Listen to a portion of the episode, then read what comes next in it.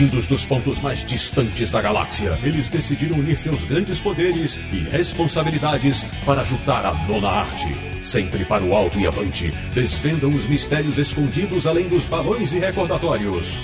Ortutatis, você queria um podcast sobre quadrinhos? Achou! Bem-vindo ao Confins do Universo.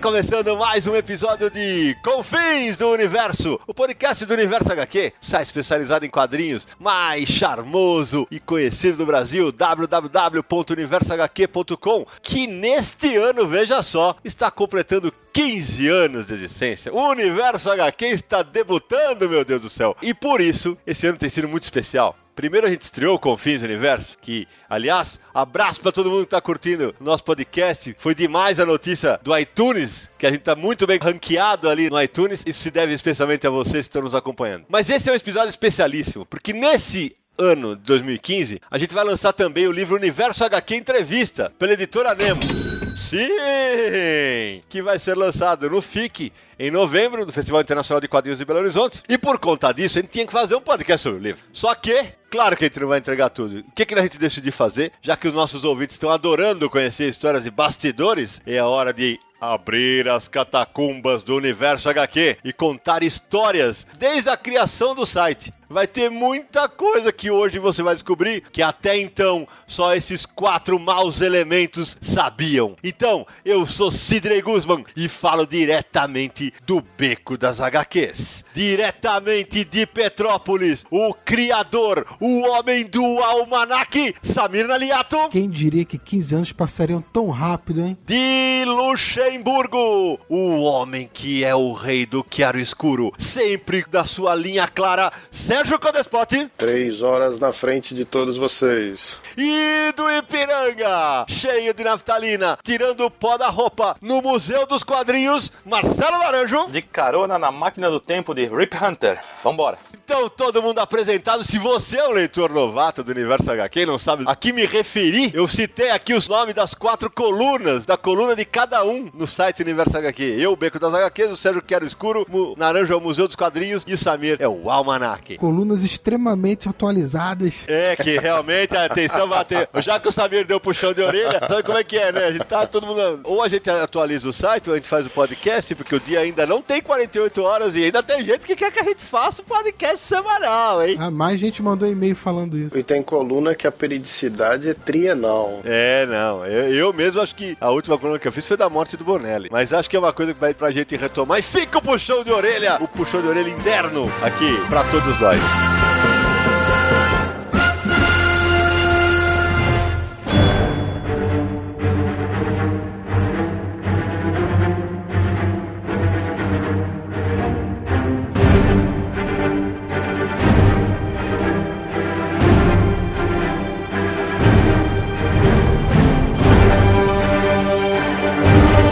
Muito bem, então agora é hora de você saber como o seu site favorito de quadrinhos nasceu. A origem secreta. A origem secreta do universo HQ. Ah, mas pra falar disso, quem tem que começar falando é o criador. Como é que lá no dia 5 de janeiro de 2000 nasce o universo HQ.cjb.net, Samir Naliato? Nossa, essa história é, é meio longa, mas vou encurtar. É, Na verdade, não começou em 2000, começou em 99, né? Porque na época eu fazia a faculdade de ciência da computação e uma das matérias era HTML. E eu me apaixonei por HTML no, no primeiro dia de aula, né? E aí eu comecei a fazer site só pra ficar exercitando HTML, a linguagem de programação. E eu queria fazer um site. Não sabia ainda exatamente de quê. Queria fazer um site tanto pra eu treinar quanto pra botar no ar. E na época não tinha site de quadrinho. Existia pouco tempo antes. É bom a gente contextualizar aí, né, Samir? Porque é justamente isso. Esse período é o período em que os veículos que falavam sobre quadrinhos acabaram. Por quê? Porque tinha a revista Wizard da Globo, Não tava mais nas bancas. É, que acabou. que tinha parado. Depois vieram alguns sites que chegaram, inclusive, a ganhar os primeiros HQ Mix, como o Planet Comics, que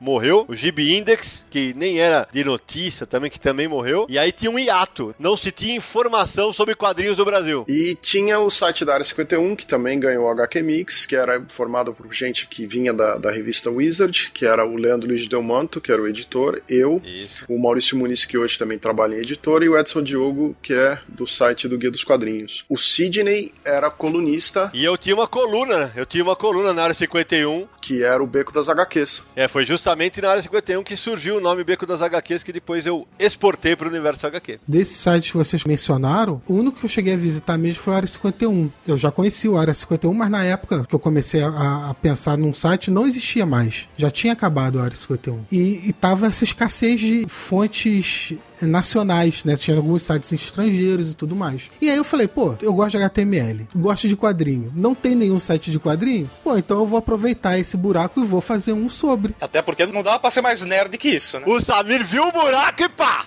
É, E não dava pra ser mais nerd que isso na época, né? Ciência de computação e quadrinhos, Jesus. É o estereótipo, né? meu Deus do Total. céu.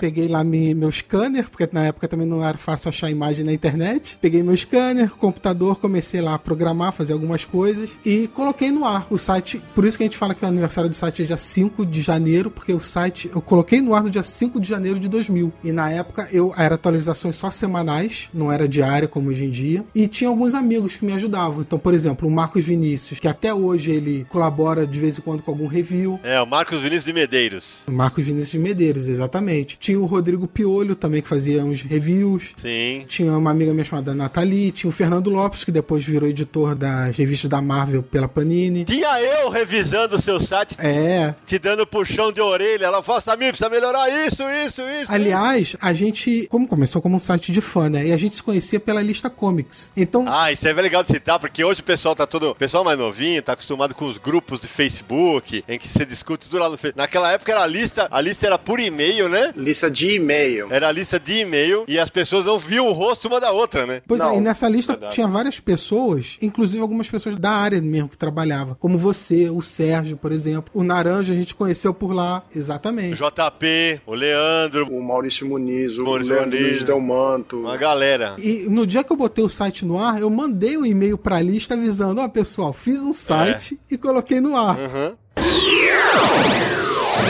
O nome do site era pra ser só Universo. Por que Universo? Porque a gente costuma falar de quadrinhos assim, Universo Marvel, Universo DC, esse tipo de coisa. Então ia ser Universo. E aí eu fui atrás de uma URL pro site. Eu, na época não podia fazer .com.br, porque só podiam ser pessoas com CNPJ e tudo mais. Então eu comecei a procurar alternativas e achei um sistema gratuito na internet, que no caso era o cjb.net. E aí eu botei lá universo.cjb.net para ter essa URL pro site. E deu erro, não podia registrar esse endereço, porque alguém já tinha registrado. É o puta que pariu, demora tanto para escolher um nome pro site e não posso usar. Agora como é que eu vou escolher um novo site? Eu, Putz, fiquei pensando, pensando. Ah, vou enfiar um HQ aqui e ver se funciona. Aí ficou Universo HQ, aceitou e eu registrei a URL. É bom situar os nossos ouvintes, nem nós três sabíamos dessa história. Revelações sendo feitas. Samir Daliato acaba de remudar a nossa infância. Olha isso, mudou a nossa infância. Inédito.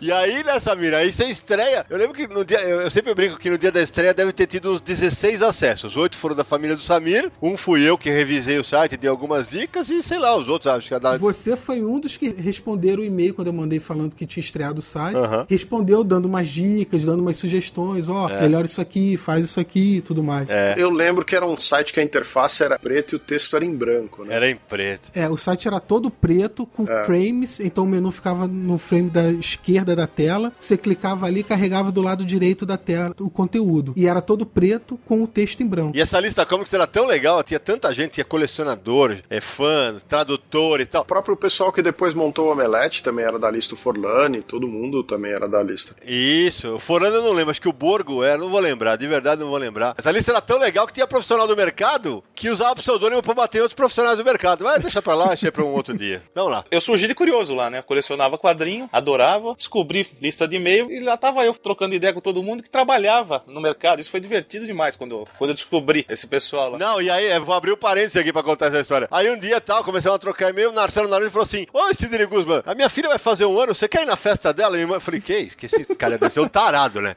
É, o cara deve ser algum tarado. falei pra a mulher, falou, aqui no Ipiranga tal, você, vamos e tal. Ah, sei lá, não, você conhece? Eu falei, não. Ah, e fomos. Essa história eu não conhecia. Nem eu. É, aí eu fui, né? Eu fui e falei, pô, beleza. É claro que eu conhecia zero, rosca, né? Não conhecia ninguém na festa. Oi, tudo bem? Entrei, fiquei um pouquinho, conversamos e tal. Ele ficou aquela cara de, ele veio, meu Deus, ele veio. Você foi lá pra filar a boia, fala a verdade, né? É, na verdade, comi pra caramba, a festa tava bacana. É o prejuízo que o Naranjo teve.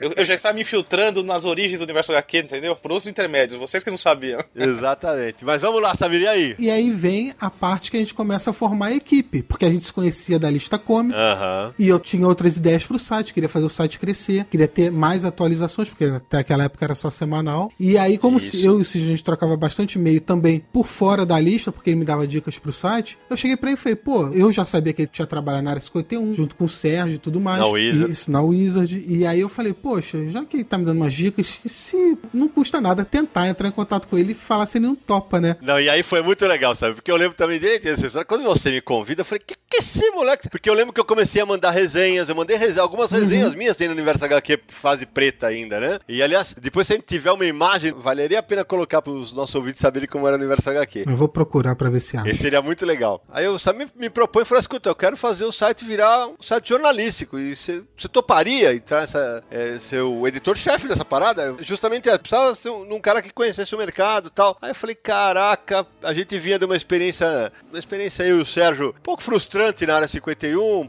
acabamos saindo do, do site e tal. E a gente tava meio ressabiado porque a gente tinha até um convite, né? Atenção, bomba, né? Eu e o Sérgio a gente tinha sido convidado pelo JP, que ia criar um site chamado Omelete.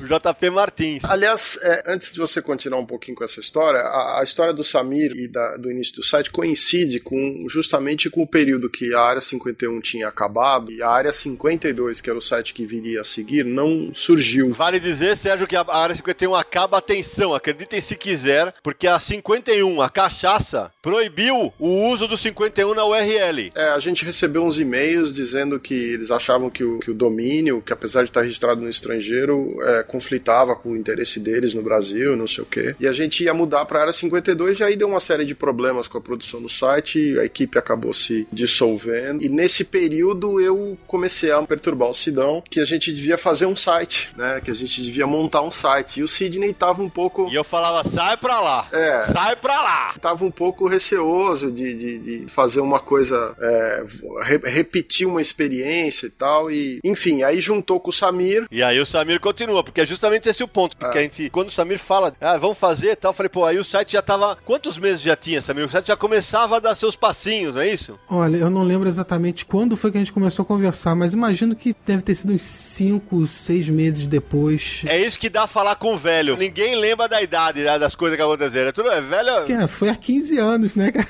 Ah, vocês são muito velhos. Deixa pra lá. Eu também não lembro porra nenhuma, falar verdade. Fiz o convite pro Sidney e a gente começou a discutir como que essa parceria ia funcionar. E a gente começou a sugerir. Então tinha o Sérgio, que já tinha trabalhado com o Sidney. Tinha o Naranjo, que é uma pessoa que a gente conheceu nessa lista comics, que ele era colecionador, vivia muito em sebo, podia entrar também nessa equipe. E aí o Sidney falou: Samir, olha só, deixa eu pensar aqui como é que a gente faz isso funcionar. Vou falar com o pessoal e te dou um retorno. E aí ficou nessa. O Sidney conversava com o Sérgio Naranjo. Rolaram várias discussões do nosso lado, tanto ao vivo na Casa do Naranjo como por e-mail. Quais seriam as condições da gente fazer parceria com o Samir? O que, que precisaria mudar? Que, como é que ficaria a estrutura de quem, quem faz o quê? Não, e era um negócio maluco, porque assim, eu e o Sérgio, a gente já tinha nomes mais ou menos conhecidos no mercado de quadrinhos. O Naranja e o Samir eram dois novatos. Então, pro Samir, o Samir nos convida na cara dura e o Naranjo, o Naranjo cai de paraquedas quando a gente fala com ele ele fica assim, imaginando, que ele não é jornalista, o Naranjo é administrador e é advogado agora. Imagina a cara do Naranjo, né? Falou assim, oba, os caras querem que eu escreva sobre quadrinhos, meu Deus, é agora. e ninguém sabia ainda, mas o Naranjo é a maior topeira de sebo que tem, né, cara? É. Mas era, era um negócio, ficava eu falando com o Sidney por telefone, telefone ou e-mail e o Sidney falando com vocês. Aí quando vocês topam, aí fala, ah, acho que dá pra fazer tudo mais. Aí o Sidney entra em contato comigo. Ó, a gente topa e tal, mas a gente tem que acertar os ponteiros. E aí marca uma reunião. Aí a gente começou a trocar e-mail. Primeiro a gente começou a trocar e-mail. Em São Paulo. Depois que vocês aceitaram, a gente começou a trocar e-mail entre nós quatro. E até que falou, ah, a gente precisa se encontrar e conversar sobre isso. Aí eu vou pra São Paulo, a gente se encontra. Detalhe, porque naquela época a gente não via a carinha das pessoas da internet. Ninguém Exato. sabia que o Samir tinha essa faixa horrorosa que hoje todos nós conhecemos, né? Ninguém sabia. E aí o menino Samir veio pra São Paulo. Senão você está, tá tendo um complexo de perseguição comigo, porque no episódio passado você também falou isso. Eu acho que você tem inveja de mim, tá? É verdade, Samir. Essa sua beleza europeia, grega, é um negócio que me incomoda. realmente. Ele tá incomodado, Samir, é que é sua idade. Vamos falar a verdade. É que você é o mais novo, ele é o mais velho, então é a idade que O pega. Samir foi. Que é isso? O Samir foi registrado com 10 anos, cara. Eu- Mas eu lembro, legal, o legal que eu tava falando é justamente isso. Que naquela época a gente não sabia como é que era a cara das pessoas, né? Porque não era igual o Facebook. É, eu só conheci o Naranjo quando a gente foi fazer uma reunião na casa do cara. Exato. Aí eu fico imaginando o menino Samir, agora falando sério, o jovenzinho Samir, saindo de Petrópolis pra vir pra São Paulo, deve ter ligado, avisado os pais, pais, se eu sumir, cara, eu, não, eu fui sequestrado por esses três caras aqui, ó. É porque imagina o cara chegar aqui, pô, tem, vai conhecer três caras, aí foi o começo de uma parceria dura até hoje. Vai lá, Samir. É, a gente tinha várias coisas que decidir, porque, por exemplo, na época o site tinha conversado com o estúdio Big Jack de Belo Horizonte e tava hospedado com eles e tudo mais, então a gente tinha vários pontos que acertar. Então, reformulação do site, hospedagem de site, tudo isso. É, eu me lembro que eu tinha um questionário que eu passei pro Samir, um- mas uma lista imensa de coisas que ele tinha que aceitar. Era. é, Sérgio Metódico. é, não, mas é pra não dar confusão, entendeu? A, a- a minha preocupação era juntar o site, a gente dentro da estrutura do site do Samir, o Samir como autor original do site. Eu falei, bom, uma hora vai dar porcaria, porque, sabe, ele vai brigar, não, o site é meu, vocês estão querendo mexer. E a gente então- chega como dono, né? A gente chega É. junto, a gente chega como sócio. Então eu É falei, ó, Samir, isso. nós vamos ter que mudar, a estrutura vai ser assim, você não vai ter mais a condição de único dono do site, não É. tem que, o Sidney vai ser o editor-chefe. Tinha um, puta, tinha uma lista É. sei lá quantos itens. Não, e era legal, Sé, porque aí, quando a gente acerta os ponteiros, a gente começa já a produzir material pro Universo HQ sem falar que a gente estava no site, lembra disso? É, ninguém sabia ainda. A gente gerava notícia. Porque a gente ia fazer, a gente ia anunciar isso com uma reformulação do site pra Exatamente. estrear em 2001. Exatamente. Só que aí a gente começa já a mudar o foco das notícias, tira aquele negócio de, de achismo, de eu acho, eu não sei o quê. É. Era um negócio mais jornalístico, o texto mais jornalístico. E a nossa primeira aparição, vamos dizer assim, né, Samir? Que, aliás, acabou. Foi quando isso gerou a revelação dos nossos nomes no Universo HQ. É, foi por um fato inusitado, né? Foi pelo fato do Jerry Robinson. Conta aí. É, o Jerry Robson veio pro Brasil, famoso colaborador do Bob Kane na mitologia do Batman, né? Foi co-criador do Coringa, por exemplo. Ele teve no Brasil numa entrevista que eu fui, com todo o ânimo pra gravar e não sei o que, e deu caca porque a- o gravador comeu a fita, E perdeu a entrevista. perdeu a entrevista, e como eu fui o único que fui. Atenção, era fita, galera. Atenção, ouvintes, era fita, não era digital, viu? É, cassete, era gravador cassete. E, e aí eu, eu tinha algumas, algumas eh, quando no fim do dia, quando a entrevista foi de manhã, e eu voltei pra casa só no fim do dia, e quando eu cheguei em casa e vi que a fita tava miada, eu lembrava de alguma coisa, mas não o suficiente pra transpor uma entrevista. Aí ele manda o e-mail pra lista do Universo HQ e eu só falo, puta que parolas!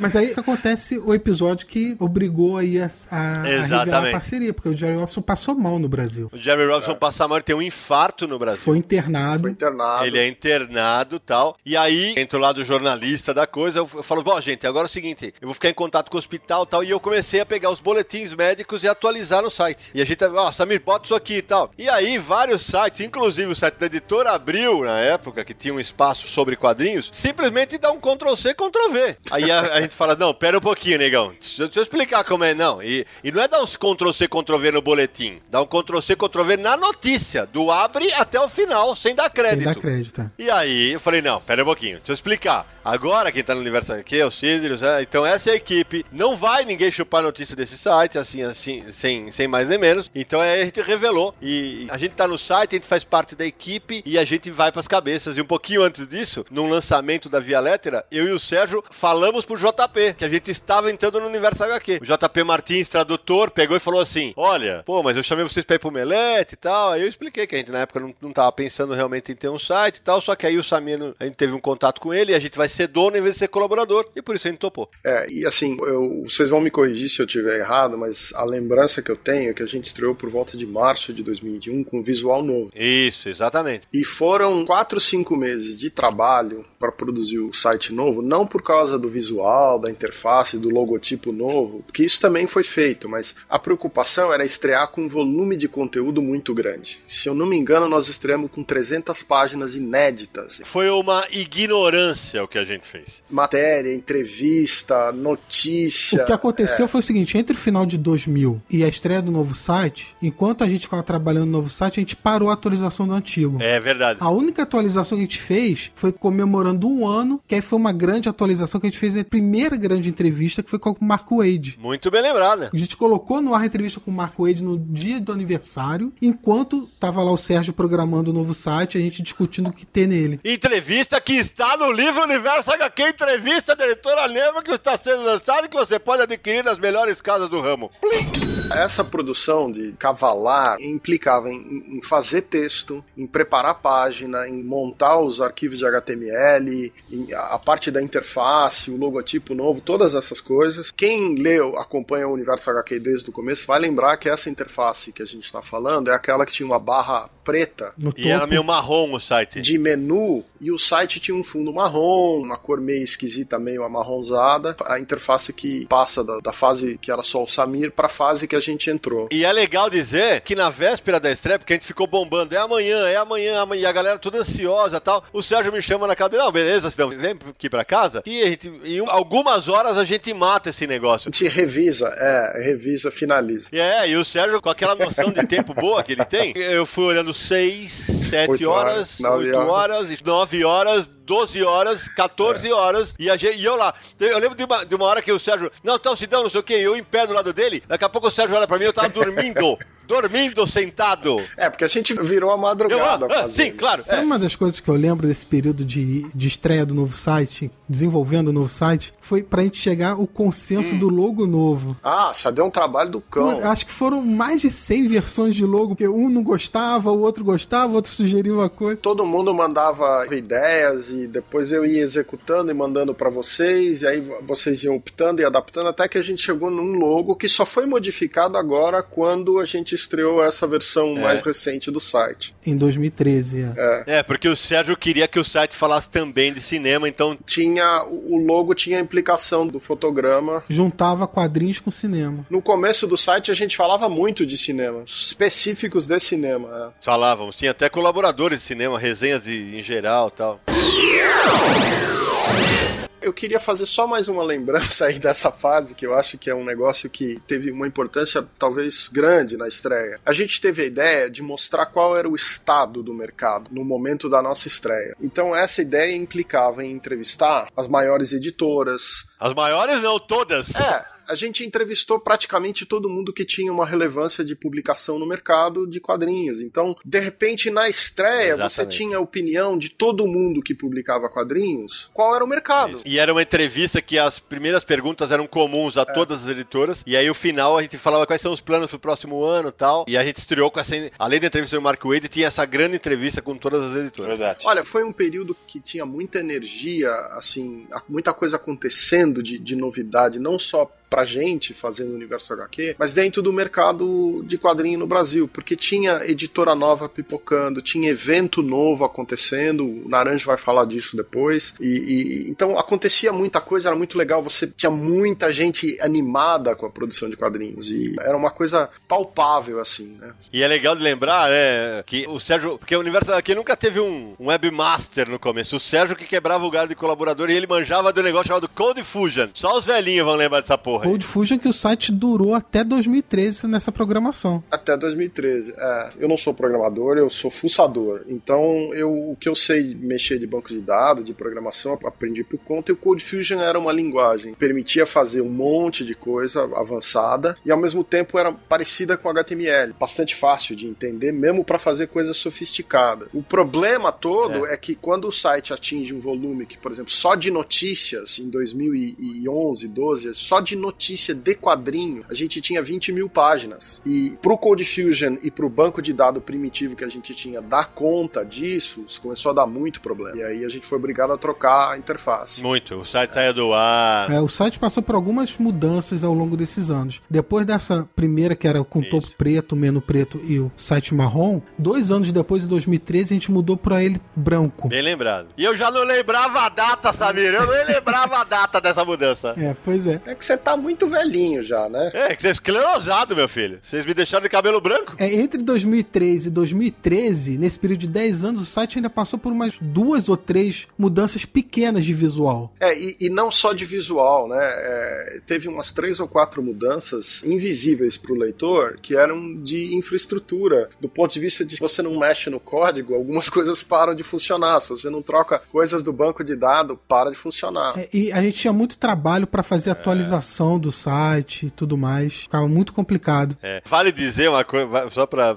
o nosso ouvinte entender como as coisas eram diferentes. Primeiro que nessa estreia em março de 2001 é quando o Universo HQ passa é. a ser .com. A gente compra o domínio, hospeda fora do Brasil e aí vira .com. Porque era muito mais barato e porque tinha muito benefício de volume de banda, de, de, uma série de coisas. Exato. E a gente tinha páginas com muita imagem, a banda ia ser, a banda consumida ia ser muito grande e tal. Então, pra vocês terem ideia como era diferente, tinha uma reunião de pauta, assim, todo mundo falava, ah, o que, que nós vamos produzir essa semana? Ah, tal nota, tal nota, tal nota. Eu dividia, ó, então vai ser duas ou três notícias por dia, tinha uma da Marvel, uma da DC, muito raramente entrava uma de quadrinho europeu, aí quadrinho nacional. Então tinha as notícias já separadas, porque todo mundo, todos nós trabalhamos, continuamos trabalhando fora do site, e eles faziam o site nas horas vagas. E aí resenhas, tipo, na sexta-feira entrava duas. Era muito menor do que é hoje, né? E sem falar que o cronograma ajudava também, porque o esquema de atualização do site era diferente e era mais trabalhoso. Então Sim. a gente tinha que ter uma, alguma coisa mais ou menos organizada, porque tinha que preparar na noite anterior para subir na manhã seguinte, e aí não dava para fazer mais atualização. Mandava pro Sérgio, e aí se acontecesse alguma coisa durante o dia, fudeu, a gente não tinha como atualizar. Só no dia seguinte. Existia a obrigatoriedade que todo mundo tinha uma cota de reviews para fazer. Puta, nem lembrava disso, é verdade. No começo, todo mundo tinha uma cota de reviews. Os reviews eram também eram menores, mais simples, e tinha uma cota de reviews, e chegou num ponto que eu e o Samir trocamos. Eu, na época, fazia mais a parte de infraestrutura, e o Samir fazia mais e fazia menos texto, o Samir fazia mais texto. E uma hora ele encheu a paciência de fazer notícia e trocou comigo. E aí eu passei a fazer mais notícia e ele ficava mais na parte de subir os, os arquivos e produzir os arquivos. E o Naranjo não tá falando nada porque ele não lembra de nada disso, porque ele é velho. É,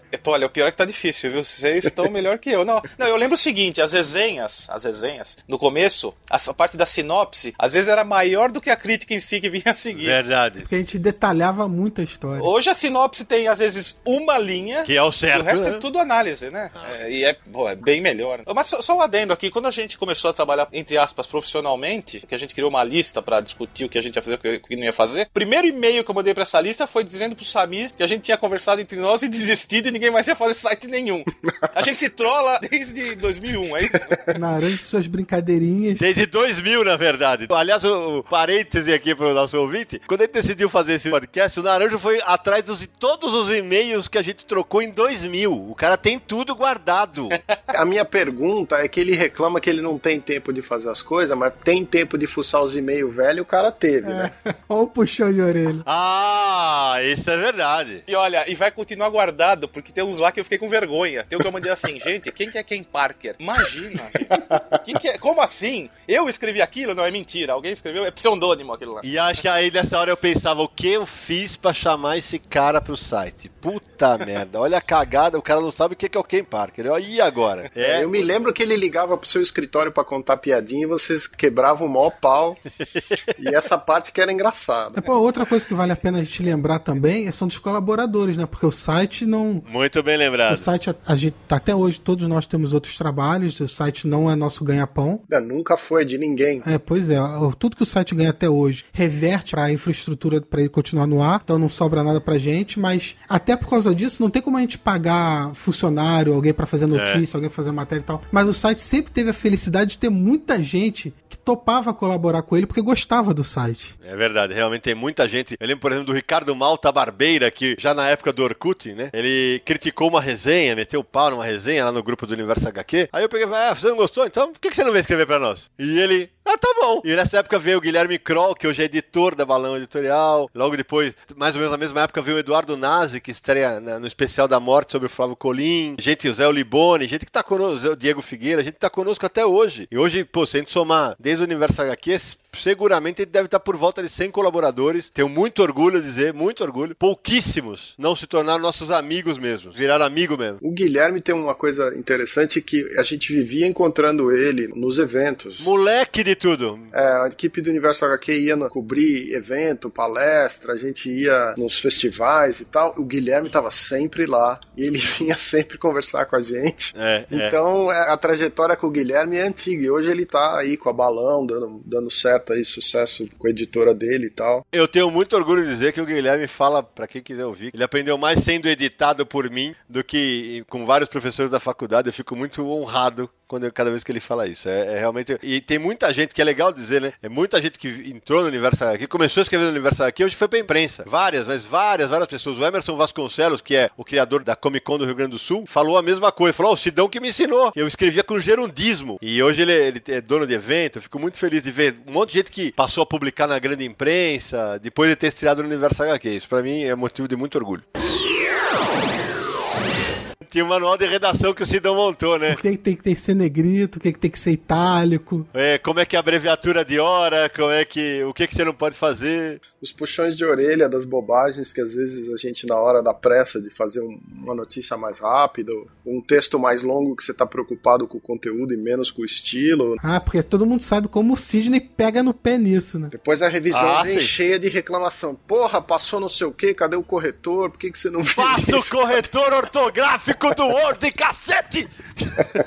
Várias reclamações aí no meio de campo, entendeu? Eu ouço sim. Tá, lembrar que teve um período que eu te saí do site. Ah, bota o som da tragédia. Foi em 2005, né? Acho que foi 2005. Foi, eu acho que foi por volta de 2005, porque um pouco depois tem a entrada do Barato. É, foi no começo. E o Ramone já começava a colaborar conosco com matérias, o Marcos Ramone. Ramone, o quinto elemento. É. Aí o Samir sai do site e vale dizer assim, é, pra vocês não acharem que isso aqui é uma família perfeita, a gente brigava muito, discutia bastante. É, porque naquela época, no final de 2004, começo de 2005, o problema foi porque eu tava trabalhando é, em outro lugar uhum. e é um trabalho que me exigia muito tempo. E eu não estava conseguindo ficar, é, conciliar as duas coisas. Então tinha dia que eu não conseguia produzir conteúdo pro site, tinha dia que eu, eu não conseguia responder e-mail, e aí o Sidney ficava puta e mandava e-mail, Samir, caralho, o que, que tá... Me avisa se você não vai fazer, só me avisa.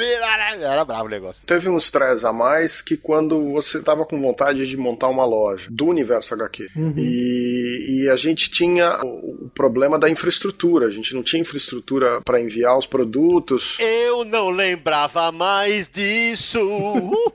é, deu tô... muita confusão por causa disso no mesmo período. É, mas o lance da loja a gente queria fazer desde o começo, em 2001, quando a gente começou a parceria. Tanto que naquele site com menu preto e fundo marrom, tinha um botão no menu chamado loja. Sim. É verdade. Então a gente já tinha plano de fazer a loja. Só que naquela época, pô, a internet era muito diferente. Para você construir uma loja, você tinha que ter muito, sacar muito de programação, não tinha meios de pagamento disponíveis como hoje. Então era muito mais trabalho. E isso foi acumulando com outros problemas até que em 2005 falei, ó, Sidão, não tô conseguindo conciliar, não tô conseguindo produzir nada. É, é, é. Então é melhor nesse momento eu me afastar. E aí a gente chegou nesse rolou. acordo, eu saí do site para fazer outras coisas. É, nesse momento a gente chama o Ramone para ser editor do site, porque o Ramone é um cara que é também muito bom de português e escreve um bom pesquisador. Porque também coincidiu com a sua entrada no Maurício. É, eu, eu tava para entrar no Maurício. Foi um pouco depois da entrada. 2005, 2006. 2005, 2006. É, na verdade não, é. Eu tava escrevendo o livro sobre o Maurício. É. E aí o tempo também tava cada vez mais curto tal. E aí o Ramone entra para nos ajudar.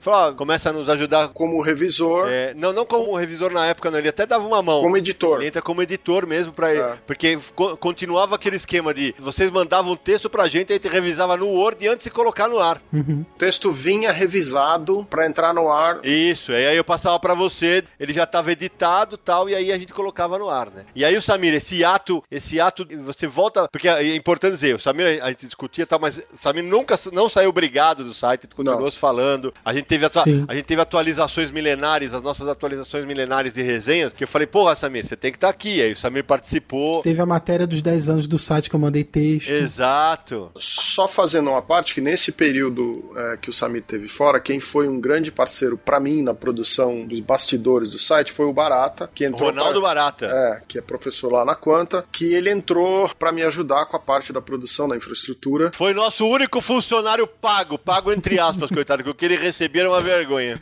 E ele ficou nessa função mais ou menos até 2013. É isso aí. Quando a gente migrou o site para uma plataforma mais simples de trabalhar. É, que ajudou muito na dinâmica do site. Quer dizer, migrou, migrou entre aspas, né? Porque falta mais ou menos uns 80% de conteúdo pra gente migrar. Que vai um, um recado no Sidão, nós temos muita coisa fora do ar. Muito o pessoal nos cobra demais. Pessoal, pô, coloca as checklists antigas, as resenhas todas antigas. A gente tenta aos poucos fazer isso. Só que a gente, como vocês sabem, o site não dá grana pra nós. A gente tem pouco tempo pro site. Então, se você aí que tá nos ouvindo, quiser nos ajudar, ó, é, ó, ajudar na migração, entre em contato com a gente pelo e-mail do podcast. Quem sabe a gente em breve tenha todo o conteúdo do Universo HQ de novo online. Pra quem quiser criar coragem, tem mais de 30 mil páginas pra migrar, tá? Porra, eu faço a maior propaganda, é. o Sérgio vai lá e bota, enfia o pé na jaca. Aí fudeu, hein? É, fez todo mundo desistir. Tá Só pra fechar o lance de ter saído do site, eu voltei em 2011, porque eu tava sentindo muita falta de escrever sobre o assunto assunto. Ah, tava com saudade da gente, rapaz. Você tava com saudade, saudade da gente, se liga. Depende do que, né? Porque, porra, eu te falo, pegava no pé pra caramba. Ah, mas pegava mesmo, pegava mesmo. Não, mas eu, realmente eu sentia muita falta de escrever e de vez em quando eu falo com vocês, se eu pudesse só viver do universo HQ, pra mim seria é... como ganhar na Mega Sena, porque Todos é nós. o que eu gosto de fazer mesmo. E é legal? Eu vou contar uma inconfidência. Hum. Aí o Samir me escreve, né? Uhum. Então, Sidão, pô, o que, que você acha de de repente eu voltar pro site? Ele tava todo cheio de dedos, achando que a gente vai falar, nem fudendo, não sei o quê. Não, é lógico. Volta, porra. Você é muito bem-vindo aqui, vambora. Cara, e foi uma injeção de energia, porque tava todo mundo também meio cansado, assim, da produção, dos problemas, de, do banco de dados, do jeito que a gente vinha fazendo o site, tava dando muita dor de cabeça. O Samir veio com um monte de ideia nova, um monte de energia, é. Voltou, voltou, e assim, não tinha sentido. Mesmo o Samir tendo ficado quase seis anos, né, Samir? Acho que fora. Isso. Pra nós era. Ele, ele continuava sendo da casa, e tanto é que cá está ele no Confins do Universo, que existe muito por causa da existência do Samir, né? De falar, pô, vamos fazer, vamos fazer. Eu diria que 100%, 100% é. Samir, esse, esse Confins. Ele que me convenceu, falar a verdade, porque eu não queria. Bom, depois dessas histórias antigas, para não falar velhinhas do Universo HQ, no próximo bloco, não sai daí, momentos de destaque e de curiosidades bizarras do Universo HQ. Segura!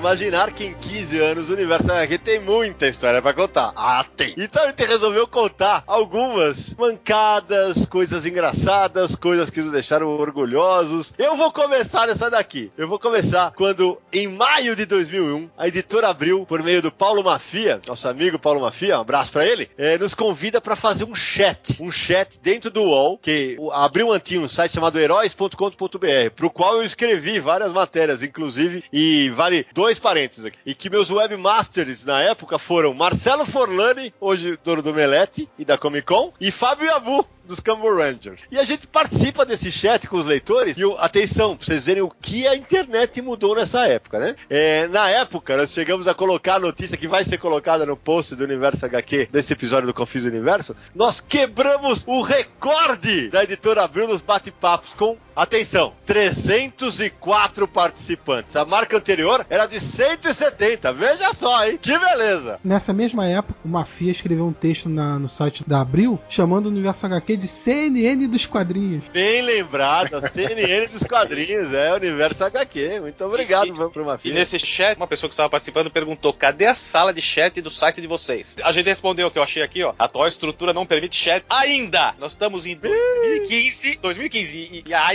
E ainda tem- não tem permite. sala de chat. Não, pela, mas Samir, defende aí. Pelo menos a gente tem agora a sessão de comentários, né? Dá pra trocar uma ideia Porque, lá. pelo amor de Deus, uma sala de chat do Universo HQ, pela, vamos combinar, que vou te falar, deixa pra lá, vai. O chat era uma coisa muito, muito na moda na época, né? Era, Muitos era sites muito- queriam ter e tal. Hoje em dia o pessoal tá mais pra fórum de discussão, essas coisas. Exatamente. Naranjo, tem alguma lembrança dessa época aí? Dos primeiros eventos que a gente participou. Ah, um deles Vai. foi a, a primeira Fast Comics, que eu nem sei se chamava Fast Comics quando o pessoal da loja bolou o É verdade, evento. Não chamava, não. Acho que não E- chamava. Isso é e que nós- ano, Nará? Ah, foi em 1 de dezembro de 2001. É, 2001. E nós soltamos uma notícia no, no Universo HQ que a Comics tinha comprado o estoque da Ebal. Já tinha fechado as portas há um certo tempo, né? E esse eles- material que ia ser vendido, né? Exato, eles iam fazer uma grande promoção, com os títulos custando entre 2 e 3 reais cada. E, e eles colocaram as mesas na calçada em frente à loja. Fica na Alameda Jaú, na região dos Jardins, em São Paulo. As mesas estavam todas na rua. Se tivesse chovido, Deus me livre. Nossa, e eram pacotes de revistas e tudo misturado. E aquela Cara. cambada de nerd pulando em cima das Ah, revistas, nerd, procurando. Eu, eu lembro que o que teve de dono de sebo que veio nesse evento, os caras só faltava carregar no carrinho de tanta revista que eles pegavam, cara. Posso fazer uma parte aí pra vocês? A notícia do Universo HQ dizendo que Comics realiza a primeira Fast Comics dia 9 de setembro de 2001. Olha aí. Tem a lista de convidados que estarão no evento, então tem aqui Álvaro de Moya, André Diniz, Dario Chaves, Eduardo Torelli, Luir Pacheco, Eugênio Colonese, Franco de Rosa, Nossa, então- Fábio Zimbres, JP Martins, Júlio Shimamoto, Então, Lourenço a- Mutarelli. A memória me enganou. Eu acho que uma coisa não teve a ver com a outra, então. A Fast Comics não teve a ver com a venda de revistas da Ebal. Exatamente, são dois eventos diferentes. São é dois eventos diferentes. Velho, Olha, velho! Nossa senhora, olha. Tá tudo bem. Toma fosfosol, meu. Verdade, verdade. Mas só, bom, já que tô falando de Ebal, vamos falar de Ebal. E foi, foi muito, muito divertido, porque aquelas coisas que só acontecem quando eu tô do lado, né? A gente procurando as coisas e tinha umas raridades bacanas, uns gibis que eu nunca tinha visto, inclusive na época, porque não tinha tudo na internet, fácil pra você acessar e achar capas e tal. E o Sidney tava lá comigo também, ele puxa da, da- Ah, da amei. mesa e achou um álbum do Homem Borracha do Jack Cole, era Jack uma edição especial da Ebal É, formato do álbum. Formato europeu, é. Porque ele puxou aquilo lá e falou: Olha o que eu achei. Cara, do nada, do outro lado da mesa, tentou tirar da mão dele, puxou a revista. Eu Ele achei. Segurou, ele E segurou. segurou e falou: É minha. O Sidney falou: Solta. O Solta. cara falou: É minha. O Sidney falou: Solta. O cara não soltou. Ele puxou a revista, o cara passou por cima da mesa, caiu, olha, caiu revista pra tudo quanto é lado. Foi assim, uma videocacetada. O melhor é que quando ele cai, eu pego e falo assim: Olha, tem outra! Quer? É, e ainda deu a revista pro cara depois disso. Foi assim, de uma gentileza aí. O, o mais bizarro de tudo é que depois o cara se tornou um cara que teve contato. É um pesquisador de quadrinhos chamado Rodrigo Arco e Flecha, que até me entrevistou pro trabalho dele. E a gente, essa história virou uma história pra gente contar, que foi muito engraçada, né? Foi muito engraçado. Marmanjo se estressando por causa de gibi. Ah, beleza. Porque eu, eu lembro que eu fui a esse evento desesperado atrás das edições dos álbuns europeus. A Ebal lançou a coleção Seis Números do Homem Uma Aventura. Isso não tinha lá. Os Príncipe Valente, que a gente foi atrás pra tentar negociar preço e tal. Isso foi Aí um tá- sonho que eu realizei. Eu sempre quis ter os Príncipe Valente. Eu não achava, era difícil encontrar, eu tava muito caro. E como eu tava tendo uma promoção, o preço tava legal. E mesmo assim, eu lembro que eu sentei com o Jorge e falei, vamos conversar, que não dá pra pagar à vista. Foi meia dúzia de chequinhos parcelados. Eu comprei a coleção inteira do Príncipe Valente. Eu tava sem grana pra esse investimento que você fez naquela época. É, não, foi em suaves parcelas mensais. É, isso mesmo.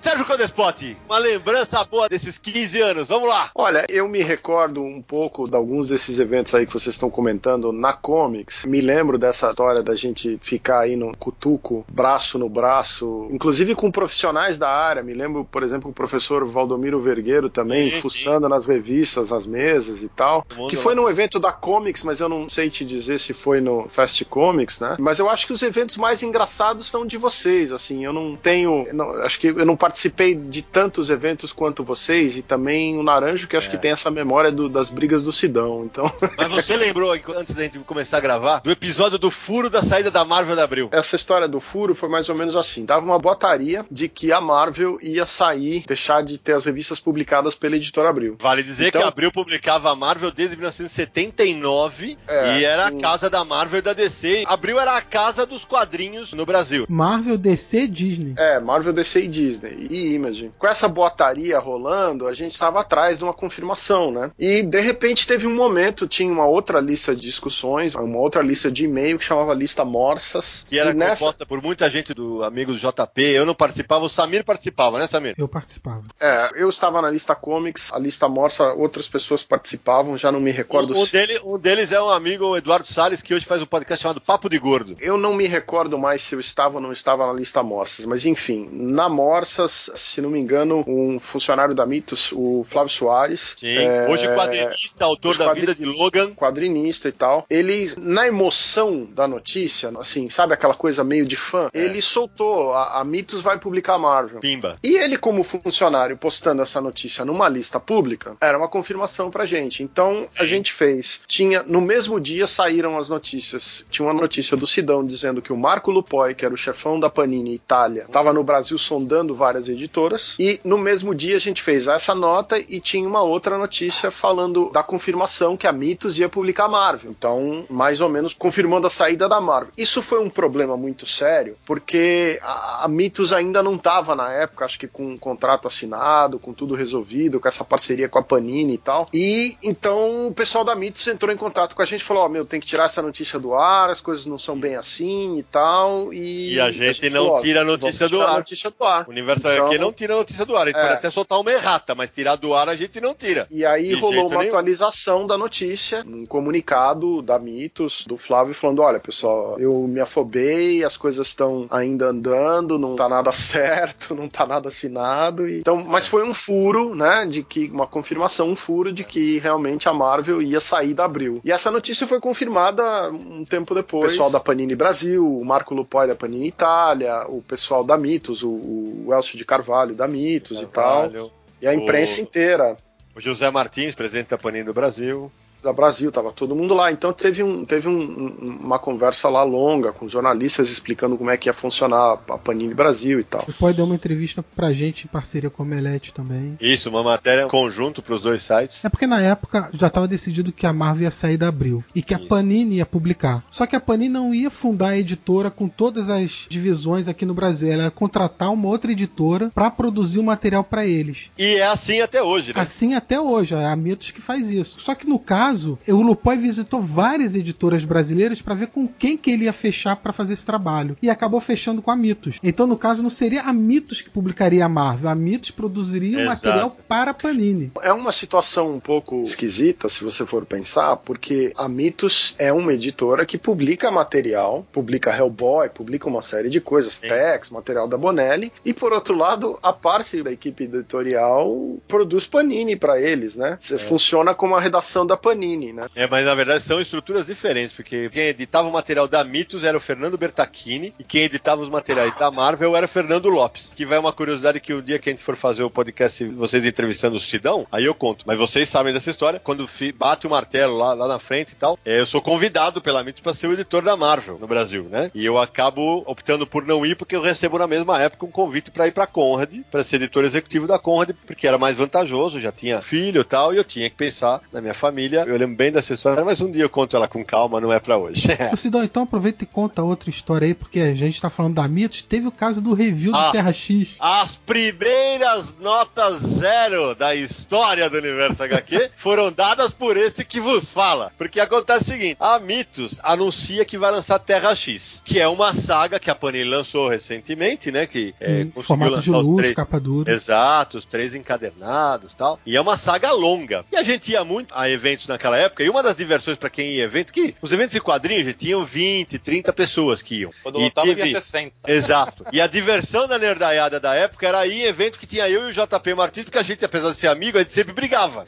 Porque, porque é, não, é, é porque ele achava o máximo dizer que ele cortava a página na Abril, e eu falava que isso era um crime, que isso era um desrespeito, tal, tal, tal. E ele achava o máximo, ele gostava de manter essa fama de mal dele. Aí ele tá em eventos, e ele me aparece com o encadenado do Terra X, cheio de post-it, e brincou assim comigo, falou assim, ó, nós vamos cortar tudo isso aqui, ó. Vou cortar, vou cortar, vou cortar, vou cortar. Eu falei, você sabe, eu vou bater. Você não faz isso que eu vou bater. Pode bater, pode bater, não pega nada, não adianta, não vai pegar nada, não sei o quê. Aí eu lembro que a gente primeiro faz uma notícia anunciando: Mitos vai publicar Terra X cortada. E aí, quando a revista começa a sair, os reviews, é, eles lançaram uma minissérie em quatro partes, não é isso? Não lembro Olha, quantas partes e- foi. e- Foi, foi, foi. O Jota frisava tanto isso. Lembro de uma conversa telefônica entre mim e o Jota. A editora do Jota ficava muito perto da minha casa, então de vez em quando eu passava lá, mas a gente de vez em quando tinha um contato telefônico. E o Jota fazia questão de dizer: não, essa, nós estamos fazendo uma edição do Terra X que vai ficar mais legal e tal, vai ter muito menos páginas. Ele dava um número de páginas astronômicos que ele ia cortar e falava: Jota, você tá me falando isso? Nós vamos publicar essas notícias, sabe? Vai sair, nós- você tem certeza? E ele realmente levava na Ele- boa isso. Não, E- vou, vou. E aí, É. eu falei, beleza. Quando saiu, eu peguei e falei, ah, é, então tá bom, eu vou resenhar. Eu lembro, eu entrei em contato com alguns fãs e quem, eu peço desculpas antecipadas pra quem me, eu não consigo lembrar quem me emprestou as revistas, mas foi por intermédio do Éder Russo, da Super, o colecionador me emprestou os originais. Então eu lia a edição da Mitos e cotejava com a edição gringa. Aí o que, que eu fiz? Eu, a cada edição, foram quatro da Mitos, eu colocava assim, e o placar das páginas cortadas é. E aí tava lá, número um, que englobava da 0 a 3, foram cortadas 31 páginas de quadrinhos e 15 de textos editoriais. E aí no final, e aí bom, é claro, isso o JP, ele não é que ele cortou, ele reescreveu a história. Então, no final, foram 150 páginas cortadas da obra, 84 de quadrinhos e 66 de matérias. E aí foram as primeiras notas zero do universo HQ, algo que depois se repetiria com pouca frequência, mas aconteceu. E eu lembro que teve gente que ficou indignado tal. E essa mancha, eu vou falar assim mesmo, do mercado editorial, só foi corrigida em 2009, quando a Panini lançou a edição encadernada que traz finalmente a história inteira e não a história que foi coescrita por JP Martins e pela Mitos Editora. Samir, e você, Samir? Conta aí, vai. Você conta uma aí do- da sua história com o universo HQ. Pô, uma coisa que, que a gente passa todo mês, dá uma pequena dor de cabeça, é a produção Ah. do checklist. Vamos dar as mãos todos e chorar nesse momento. Há 15 anos chorando mensalmente. A produção do checklist já foi pior, né? Vamos Tá. deixar claro, já foi muito, muito pior. Mas, olha, primeiro porque hoje em dia tem muito mais lançamentos, então dá um trabalhinho fazer aquele post todo mês. Mas a, principal dificuldade é conseguir as editoras mandar o material pra gente. Nossa, isso- Atenção, nós não estamos pedindo para as editoras mandarem as revistas. Estamos falando de mandar a lista dos lançamento. lançamentos.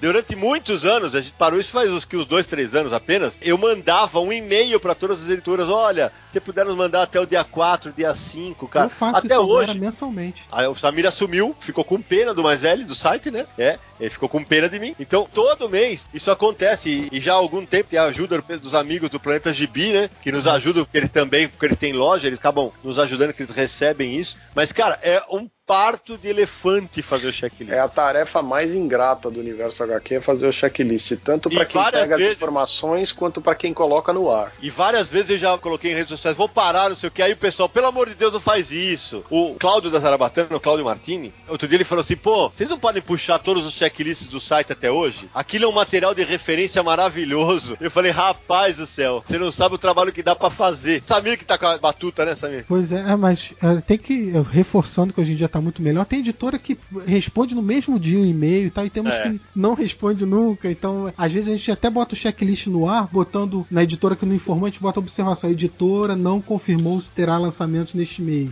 Exato. E foi uma alternativa que a gente encontrou para o checklist não sair no último dia do mês, por exemplo. Então a gente Exato. coloca no ar porque os leitores gostam muito dessa sessão. E, e se demorar um pouquinho mais, eles ficam cobrando. Cadê o checklist desse mês? Cadê? Agora, Cadê? o, o estranho é que todas as editoras têm programação de lançamento, né? Então todo mundo sabe o que vai entrar, o que vai sair, o que vai lançar, né? É realmente é, estressante, posso dizer? É, Acho que o adjetivo é esse, é estressante, realmente é, é punk. É, eu lembro de uma que acho que tem que ser citada, né? É 5 de janeiro de 2010, o Universo HQ fez 10 anos, né? Completou sua primeira década. E eu lembro que eu tava na praia em Peruíbe, aí eu pedi pro pessoal do mercado, ó, leitores, profissionais da área, se alguém pudesse mandar uma frase, um desenho, um depoimento sobre o site. Quantos foram, Samir? Mais de 250, eu não sei o número exato de cabeça, Acho que acho que, é- foi 252, 253, por aí. Foram mais de 250 páginas só de colaboradores, foi um barato. Eu trabalhei nas férias, eu não tinha laptop na época, eu ia até um- uma lan house, alugava, baixava os arquivos tal, e mandava. O Samir não tinha voltado pro site ainda. Não. Ele faz um texto, inclusive, é o texto que abre a atualização.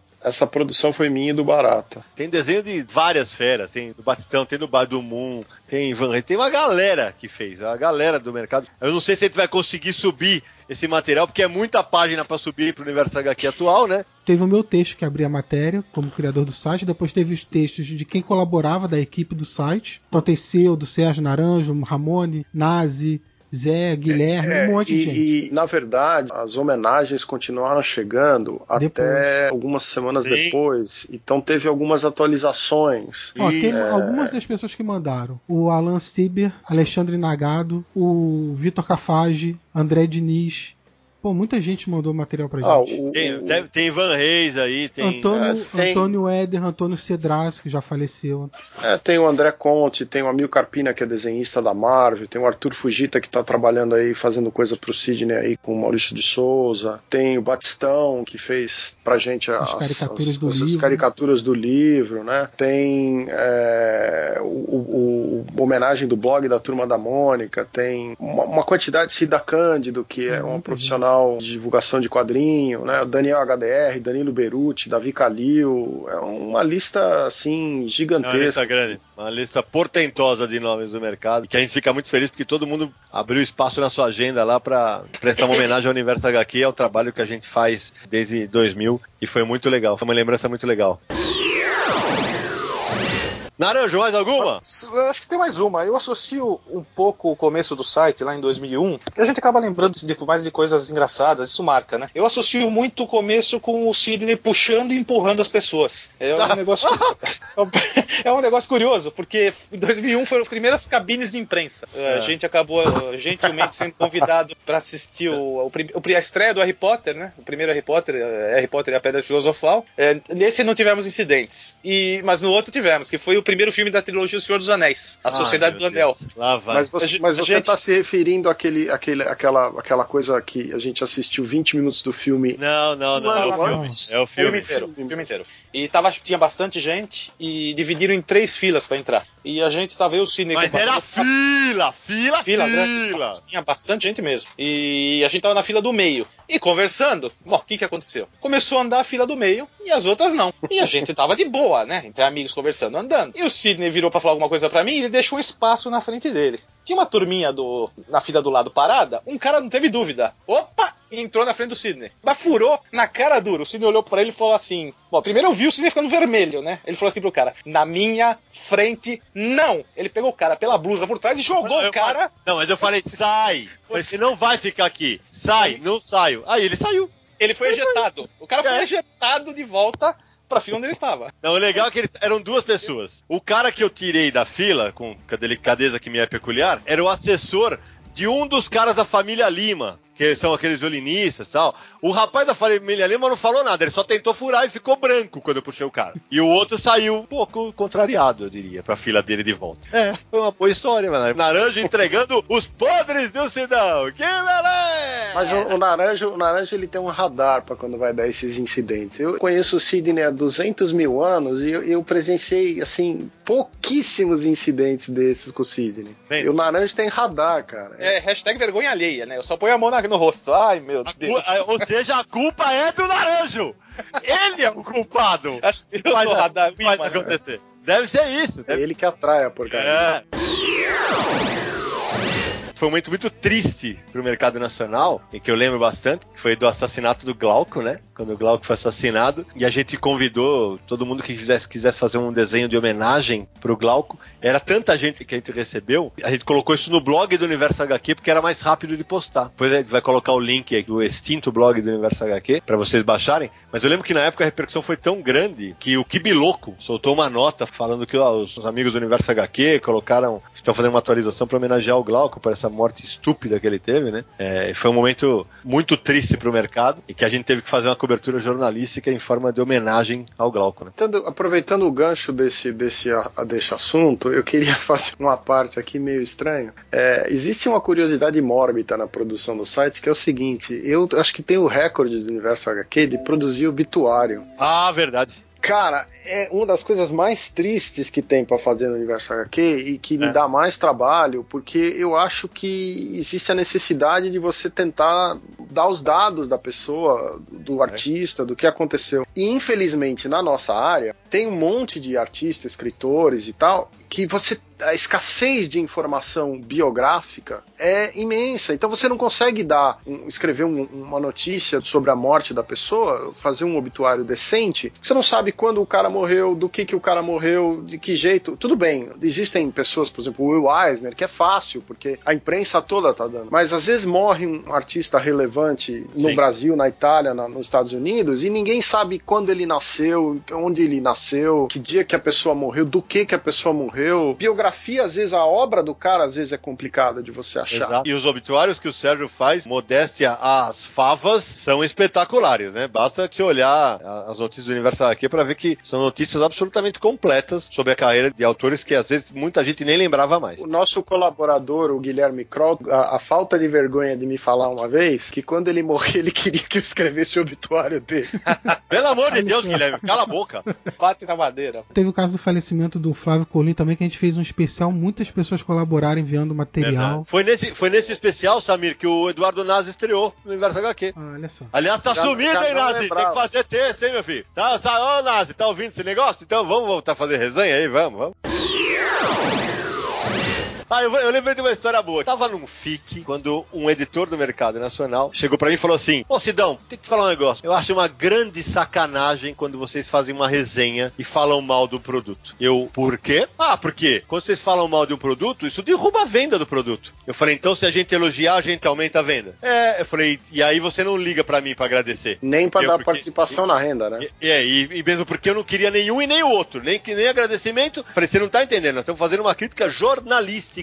Sempre foi o papel do Universo HQ. A crítica é isenta, é assinada pela pessoa. Eu posso não concordar com aquela crítica, mas ela sai assinada e, desculpa, isso é a lei do mercado. Você entra pro mercado, você está com a cara a tapa. Prepare-se. Você pode receber elogios você pode receber críticas. Evidentemente que o cara ficou contrariado e eu falei assim, nunca isso vai acontecer. Até porque o nosso compromisso, em primeiro lugar, é com o leitor. Então a gente não pode É ficar isso. medindo isso. Em ah, eu vou e falar bem único lugar. eu conheço o autor, ou porque eu conheço o editor, ou porque. É. E se a gente começar a ficar moderando pra fazer review, a gente vai deixar de ser honesto com o nosso leitor também. Mas aqui eu vou dar um outro aspecto desse mesmo ponto de vista, que é assim, se a pessoa que vai escrever o review tá preocupado com quem vai ofender, é melhor não fazer o review. Dá pra outro É fazer o review. Exato. Porque eh, se você tá preocupado que não vai ter isenção porque a pessoa é sua amiga ou porque você não Certo. gosta da pessoa, Sério. Até pra linkar com o nosso último podcast sobre o que a gente gravou sobre o Maurício, toda vez que entrou resenha de produto que eu editei, a gente coloca lá, atenção, esse material é editado pelo mesmo cara que é o editor-chefe do site. Então você pode até não acreditar no que a gente vai falar aqui. Aí várias Graphic MSP ganhavam nota máxima. Gente, eu não peço. Todo mundo que resenha no Universo HQ, ah, acreditem ou não as pessoas, e os que não acreditem, que se fodam, vou falar a verdade, tá bom? Os caras acham que dá nota máxima pra me agradar. Cara, tem um monte de resenha de material que eu editei que não é nota máxima, que tem paulada em mim. Basta ver a do, do MSP 950. Agora tem sempre um idiota, pra falar a verdade. Tem sempre um idiota, não vai ter jeito. Então a É o preço de eu ser editor do Maurício, eu sei que é um preço que ele tem que pagar. Os caras podem acreditar ou não. Agora, cada vez que um cara reclama, ah, não, a Graphic MSP teve nota máxima, não sei o quê. Eu, eu fico me questionando, por exemplo, então todos os sites e blogs que deram nota máxima devem ser gostar de mim dos meus olhos castanhos. Acho que é isso, né? Teve um caso há algum tempo atrás que a gente publicou uma resenha e o autor brasileiro, não vou citar o nome, mas enfim, não gostou da resenha. E ele, até hoje, ele fala mal do site. E ele começou Ah, a usar pseudônimo. Exatamente, eu não vou dar nome pra besta, é, porque agora ele resolveu falar mal do site, eu não vou dar esse cartaz pra ele, porque ele foi absolutamente covarde. Covarde é uma resenha do Aldaci Júnior, ele foi covarde, ele criou um pseudônimo pra entrar nos nossos comentários e falar que aquele Paraíba, Aldaci Júnior é paraibano, com muito orgulho, com nome de mulher, quer dizer, além de tudo ele é xenófobo, né?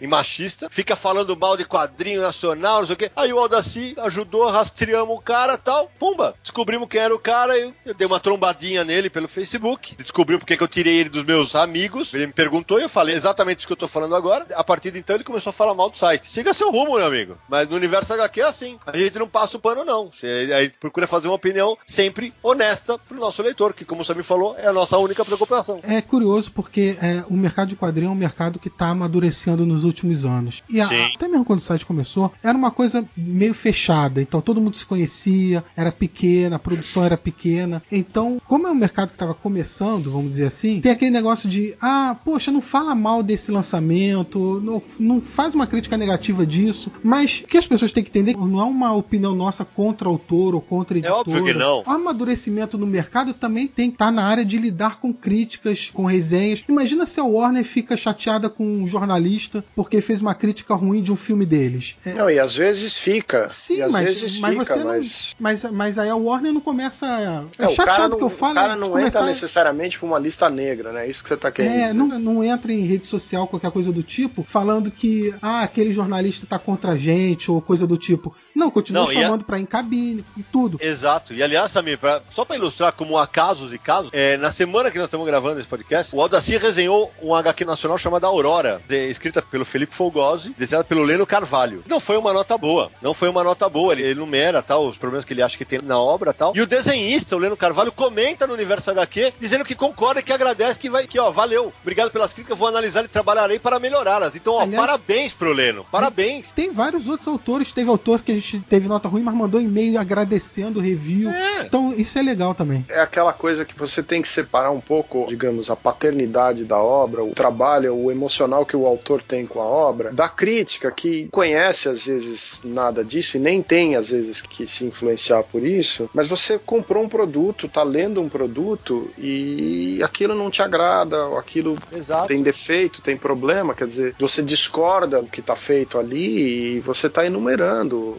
Então, meu amigo do Confis Universo, não sai daí, porque no próximo bloco nós vamos falar do livro Universo HQ Entrevista e algumas curiosidades que rolaram dos bate-papos com esses grandes autores dos quadrinhos brasileiros e mundiais.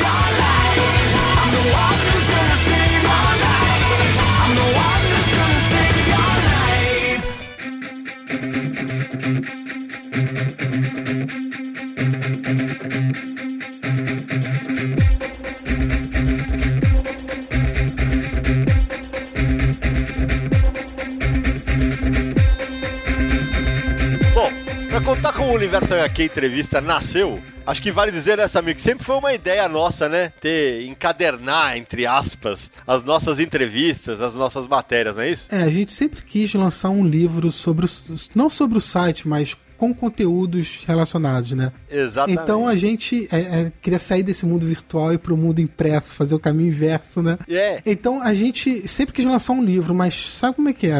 Lançar um livro é, é complicado e tem que envolver tempo, é, editora, ou se vai ser independente, como é que vai ser isso tudo. E a gente sempre, há muitos anos a gente quer fazer alguma coisa. A, gente, a nossa primeira ideia sempre foi é, fazer uma coletânea de entrevistas, porque nossas entrevistas Isso porque, né, Samir? Uma coisa que a gente ouve muito dos leitores que o pessoal, pra nós, dá muito orgulho é assim, pô, as entrevistas do Universo HQ. É porque a gente pesquisa pra caramba, né? A gente faz pautas rigorosamente esmiuçadas, a gente destrincha a vida de cada autor. E aí, e, o processo rolou assim. O Arnaud Van, eu não sei se é assim que se pronuncia o nome do Arnaud, sobrenome, o diretor da Nemo, é, gosta muito do meu trabalho como editor e um dia falou, ah, pô, quando eu estiver em São Paulo, ele é de Minas, podemos almoçar? E aí fomos almoçar. Aí tal, eu comentei com ele, falei, ah, eu tô pensando inclusive num catarse pra fazer umas entrevistas do Universal, o livro de entrevistas do Universo HQ. Aí ele falou: não, não tem catarse, eu publico. Eu falei, como assim você publica? Ah, eu publico. Sério? Sério. Lista pra mim quanto você tem de material tal. Aí a gente foi listar. Aí eu liguei, mandei e-mail pra lista e falei, ah, galera, tem a chance de publicar um livro assim, assim, assado. O Arnaud quer fazer um livro. E aí começou o processo de seleção, né? Que a gente falou, primeiro vamos abrir todas as entrevistas do site e ver quais entram. É, porque não dá pra colocar todas no livro, né?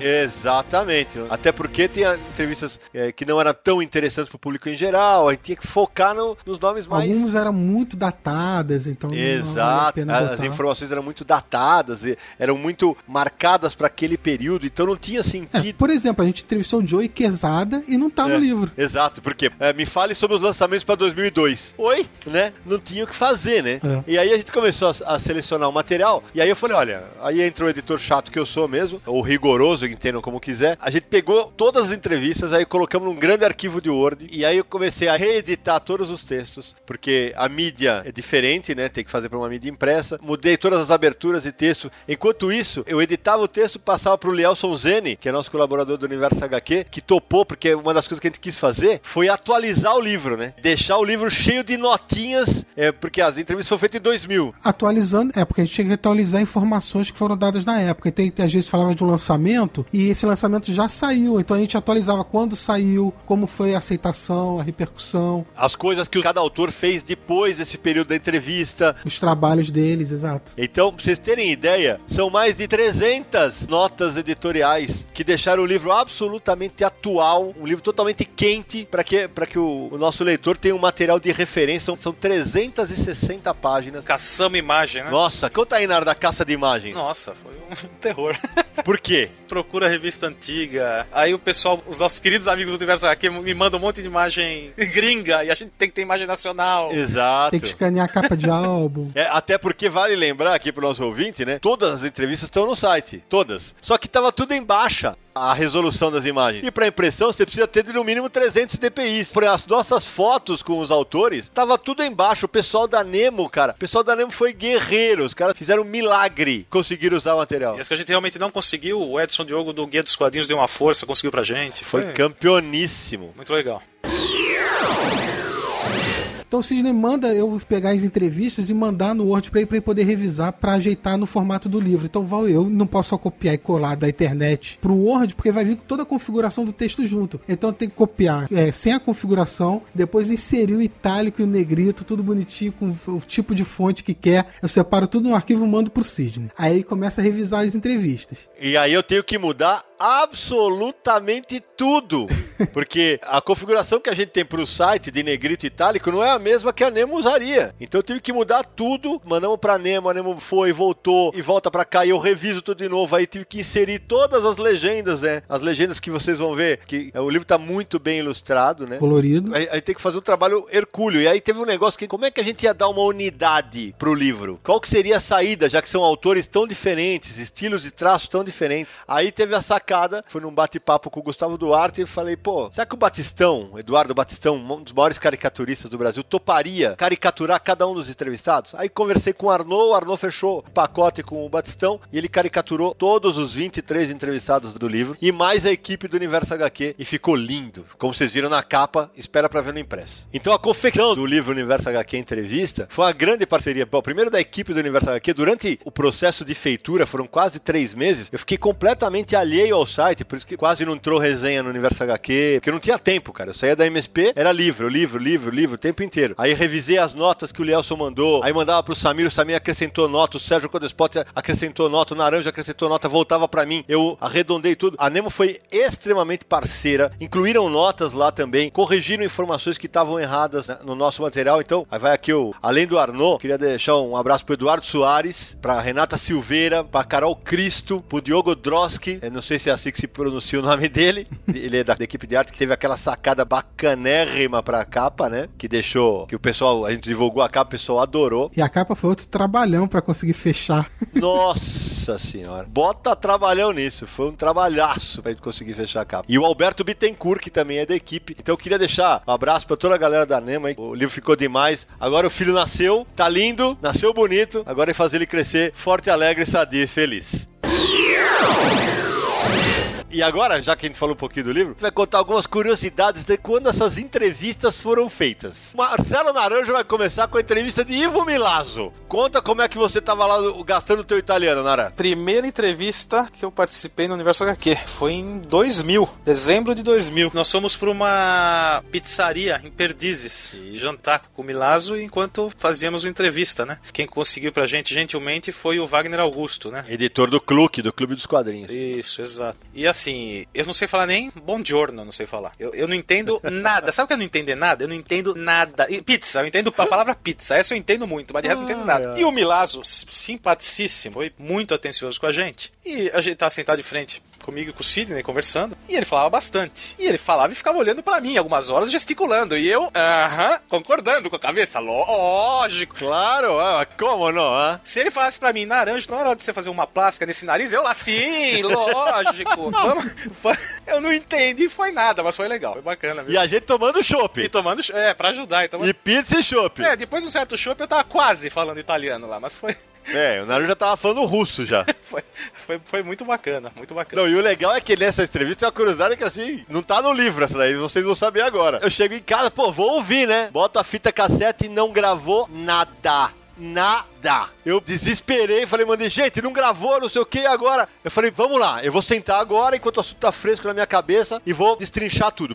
Você pegou a pauta das perguntas. Exatamente, e fui respondendo, tava lembrando tudo que ele tinha falado. E tal, tal, tal, tal, tal. Eu falei, expliquei pro Wagner Augusto, Wagner, aconteceu isso, isso. Vê se a gente esqueceu alguma coisa. Mandamos de volta. Ele, ah, sugeriu isso ou aquilo que tinha faltado. O Codespot também mandou algumas coisas. E aí o resultado foi que a entrevista saiu exatamente, ainda bem que na época eu era mais novo, minha memória era melhor, né? É, e as coisas saíram tudo do jeito que ele tinha que vocês imaginem se eu dependesse do que o Marcelo Naranjo falou assim: ah, não, naquela hora ele falou isso.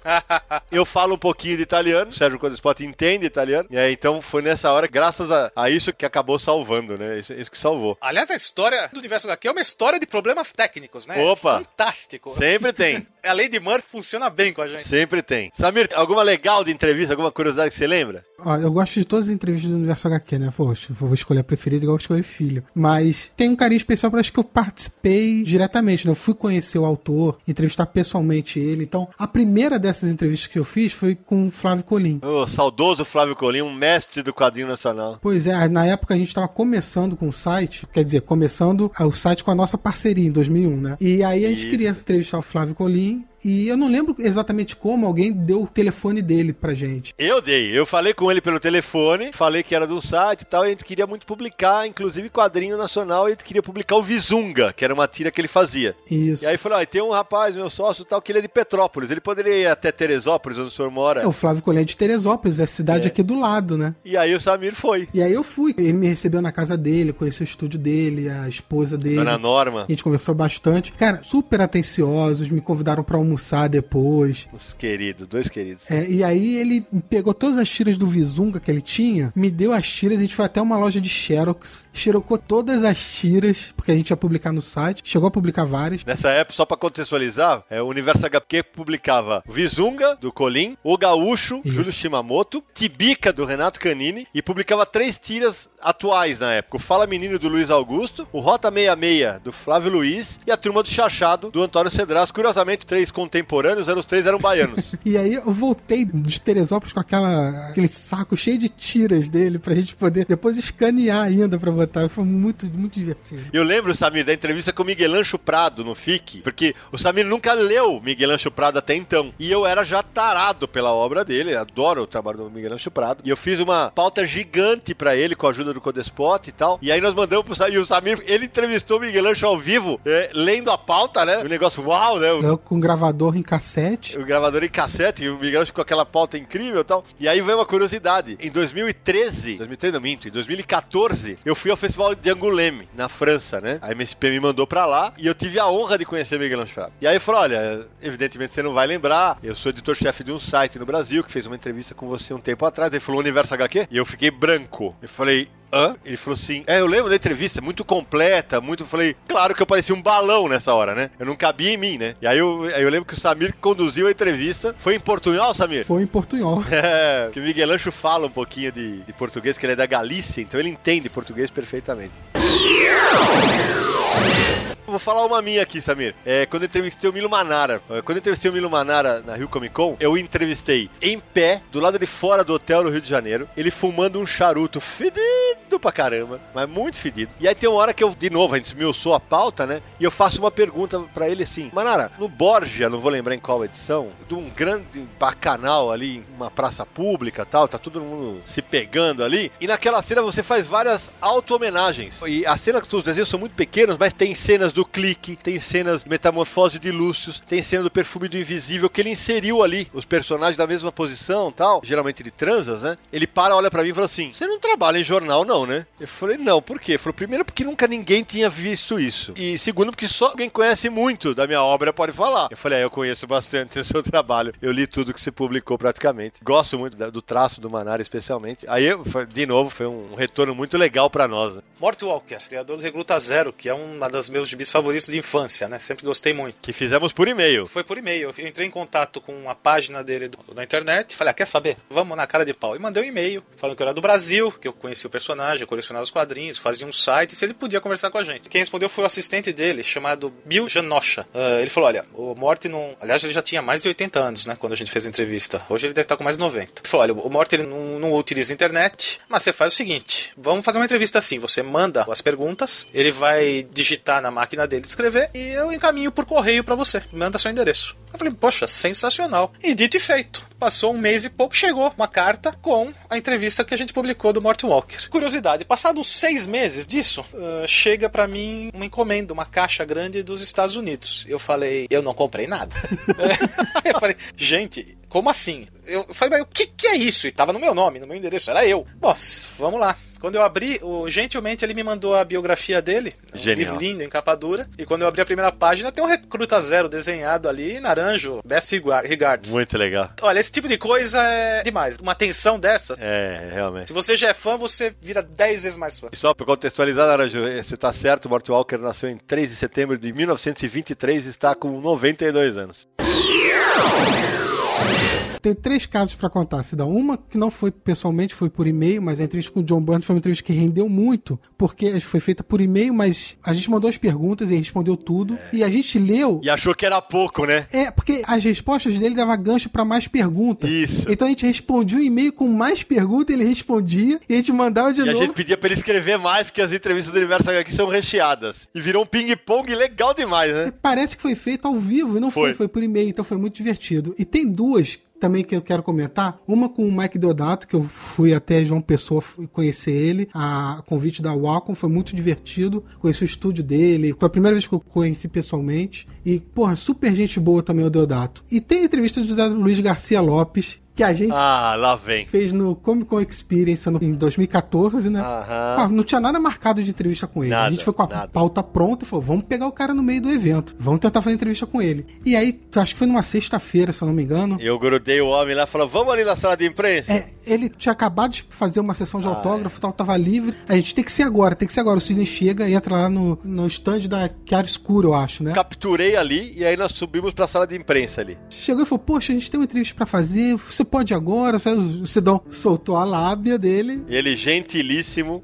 topou. É, Ele topou e a gente tinha que atravessar toda a área de exposição até chegar Vai sobrar pra mim, Tinha atenção. que atravessar a área de disposição toda até chegar à sala de imprensa Ai, pra fazer ai, entrevista. Então, vai o Sidão do lado do Zé Luiz Garcia Lopes indicando o caminho e eu, Naranja, atrás. Que é um deus dos quadrinhos, pra mim. Pra mim também. E aí, eu e Naranja atrás seguindo, né? Vendo a pauta e tal. Aí chega um cara no meio do, do evento para o Sidão e o José Luiz Garcia Lopes. Não, pera, pera aí, caraca. Parem, ele falou, parem. Não acredito. Ele parou na nossa frente com as mãos espalmadas. Falou, Para! É, caraca, eu não acredito. Aí o Sidão, não, não, agora não, porque assim, tentando tirar o José Luiz Garcia Lopes dali, porque a gente tinha que fazer Que entrevista. eu vou entrevistar o cara agora, desculpa. É, aí o cara, não, caramba, Sidão, é você, eu não acredito, não sei o que, Sidão, sou seu fã. E do lado do Sidão tava o José Luiz Garcia Lopes. Cara, E o cara me dá um autógrafo, Sidney. eu Cara, falei, nah. eu fiquei roxo, não foi vermelho, de vergonha. Aí eu olho pra trás, o naranjo com essa cara de pastel dele, aí já, eu olhava na cara dele e se fudeu, né? Eu vou contar essa história pra toda a eternidade. Eu falei, cara, desculpa, eu vou entrevistar o cara aqui, eu, eu volto e autografo a, a tua graphic e tal, tal. E eu, eu com aquela vergonha, eu falei, você sabe quem é ele? Ele é o Garcia Lopes. E você para pedir autógrafo, meu, meu. Ai, cara, é, é, virou história pra gente contar realmente. Tem mais duas histórias bacanas, mas que a gente já contou. O do, com o Gaiman, que foi pitoresca aquela história, né? Da gente ter ido no hotel e o cara falou, mandou subir pra fazer entrevista na frente, todo mundo que tava lá. Isso tá no podcast com o Neil Gaiman. E a do Maurício, né, Samir? É, pra ouvir a história com a entrevista com o Neil Gaiman, é o podcast número 4, Sonhando com Sandman.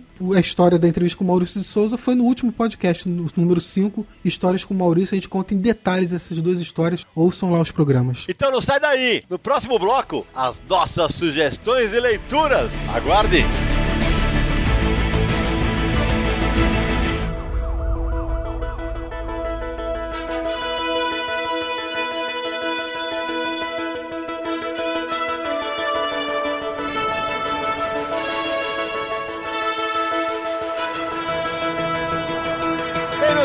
Do Confins Universo, chegou a hora que os nossos ouvintes mais gostam. As nossas indicações e leitura. Agora você vai falar, pô, o que, que esses caras vão indicar? Vocês falam de Universo HQ o tempo inteiro. Bom, a gente resolveu indicar obras que para nós são nota máxima e que foram em algum momento mencionadas em matérias, resenhas do Universo HQ. Quem vai começar é Sérgio Codespot. Bom, pessoal, as minhas sugestões, indicações de leitura são as seguintes. Eu primeiro queria indicar Sinal e Ruído, do Neil Gaiman e do Dave McKean, que em inglês se chama Signal to Noise, né? Esse material saiu no Brasil por uma edição da Conrad. Eu acho que existe uma versão em capa dura e uma versão em brochura. Isso, isso, bem lembrado, Sérgio. A Conrad lança primeiro em capa dura e depois lança uma versão em capa mole, é, que é justamente para fazer promoções em sites como Submarino, em sites de venda. Então o pessoal comprava a edição em capa mole. E originalmente ele foi lançado na Inglaterra, na revista The Face, em, em capítulos. E depois ele foi transformado num encadernado. E é um material maravilhoso,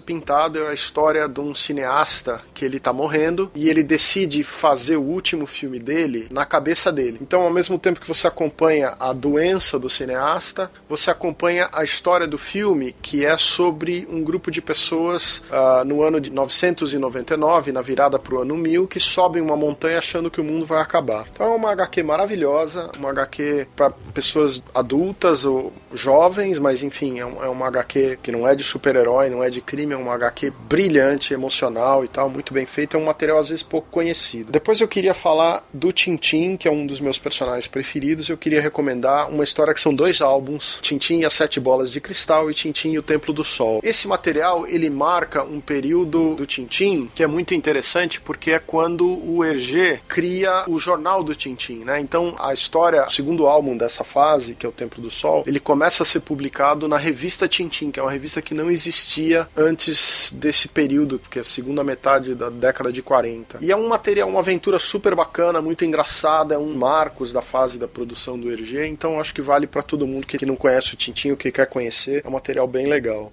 um dos grandes clássicos do Hergé, né? Vale lembrar, né? A saga toda do Tintin, todos os álbuns foram publicados aqui no Brasil pela Companhia das Letras, que ainda não tinha o selo quadrinhos na companhia na época. Para finalizar, eu queria indicar Sin City, que é um, um HQ do Frank Miller, o primeiro encadernado que ele fez com esses personagens, com o Marvin, né? Que é um material maravilhoso e ficou muito marcado. Saiu pelo, no Brasil pela Globo e, se não me engano, depois pela Devir. É, então essas são minhas três recomendações: Sinal e Ruído, Tintin, As Sete Bolas de Cristal e O Templo do Sol e Sin City que é justamente o primeiro arco, né, Sérgio? Que é o mote central da primeira adaptação para o cinema, né? Eu fiz a resenha desse título, tá aqui o link embaixo no post, só entrar no site. Vamos diretamente para o criador, aquele que concebeu o universo HQ. Ele pariu este site. Samir Naliato. Parei intelectualmente. Foi cesariana? Olha.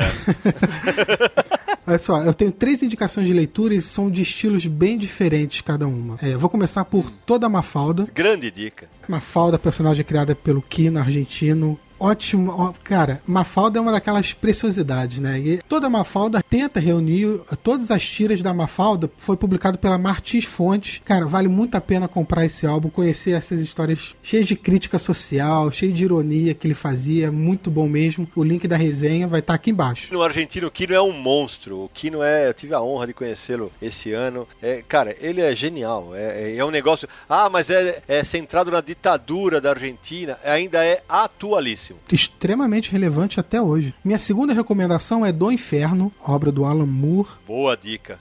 Olha, excelente história. Foi publicada há pouquíssimo tempo, foi no final do ano passado, né, pela Veneta. Que saiu primeiro em quatro volumes pela Via Lettera, se eu não me engano, né? Exatamente, pela Via Lettera eles publicaram como se fosse uma minissérie, mas a editora, a Veneta lançou ela encadernada, em uma edição capa dura. Então, em uma edição tá a história completa dela. É, poxa, eu, eu gosto muito da história, porque, bom, conta a história do Jack Stripador. Mas é toda um, uma visão pessoal do Alan Moore que ele usa fatos reais com ficção para contar essa história. Fica uma leitura super agradável, tensa, né? Tem até momentos de terror na história e tudo mais. E desenhada pelo Ed Campbell. E vale a pena mencionar que a arte dele, sabe o que me lembra a arte dele nessa história? Sabe aqueles jornais da, do final do século XIX? É, que tem, tinha aquela, aqueles desenhos, aquelas caricaturas que os jornais de Londres traziam. E parece que ele tentou emular no traço dele aquela, aquele tipo de desenho que te leva diretamente para aquele final do ano 1800. Então fica muito. Você mergulha realmente na história. E a minha última indicação, aí eu passo para os super-heróis, que para mim é a maior, melhor e a saga definitiva de super-heróis, Crise nas Infinitas Terras, que é sensacional essa saga. Putz. Pro estilo super-heróis, olha, até hoje não vi uma saga tão boa. E que esse ano faz 30 anos, né? A saga faz 30 anos, a Panini vai lançar finalmente Ainda não tem a data definida, mas a Panini tá programando para lançar agora. uma edição compilada, né? Com a edição definitiva. Eu lembro que eu acompanhei, Samir, na época, a Crise nas Infinitas Terras sendo publicada em formatinho em todas as revistas da Abril. Cara, era. Eu era. Imagina, eu tinha 19 anos. E o impacto, porque os super-heróis atent- não morriam à toa. Exato. É, tinha um motivo ali, não era puro marketing, fazia parte da, da história, né? Era muito bacana. E não foi um. Vários morreram, e as mais famosas, claro, Flash e Supergirl, né? Não, e os caras me contam uma história do Flash morrendo sem ninguém ficar sabendo. Exatamente. Você, no começo da história, vê o Flash morrendo. Isolado. Pra salvar o. Não, ele, ele, ele morreu Você pra não salvar tinha internet, cara, não tinha spoiler. Você tinha que Exato. esperar chegar no mês na banca, E não é rapaz. só isso. Na primeira parte da história, logo no começo, você vê o Flash morrendo, mas você só vai descobrir isso lá pro meio. Que foi muito bem sacada a maneira que fizeram a história. Agora é a sua vez, Marcelo Naranjo. Bom, não conta pra ninguém, mas nós combinamos três indicações cada um, mas eu vou fazer quatro. Mas é um animal mesmo. Porque já que o Samir falou de Mafalda, eu lembrei aqui do Calvin. Calvin do cartunista Bill Watterson. Por- eh, todos os álbuns são maravilhosos, não tem como indicar um, mas vamos falar um. O- existem tesouros em todo lugar. Quem ler vai, vai descobrir que existem tesouros em todas as páginas desse livro. As outras dicas de leitura minhas são Corto Maltese, A Balada do Mar Salgado, que é um álbum maravilhoso, eu acho que é um negócio ímpar na história da nona arte.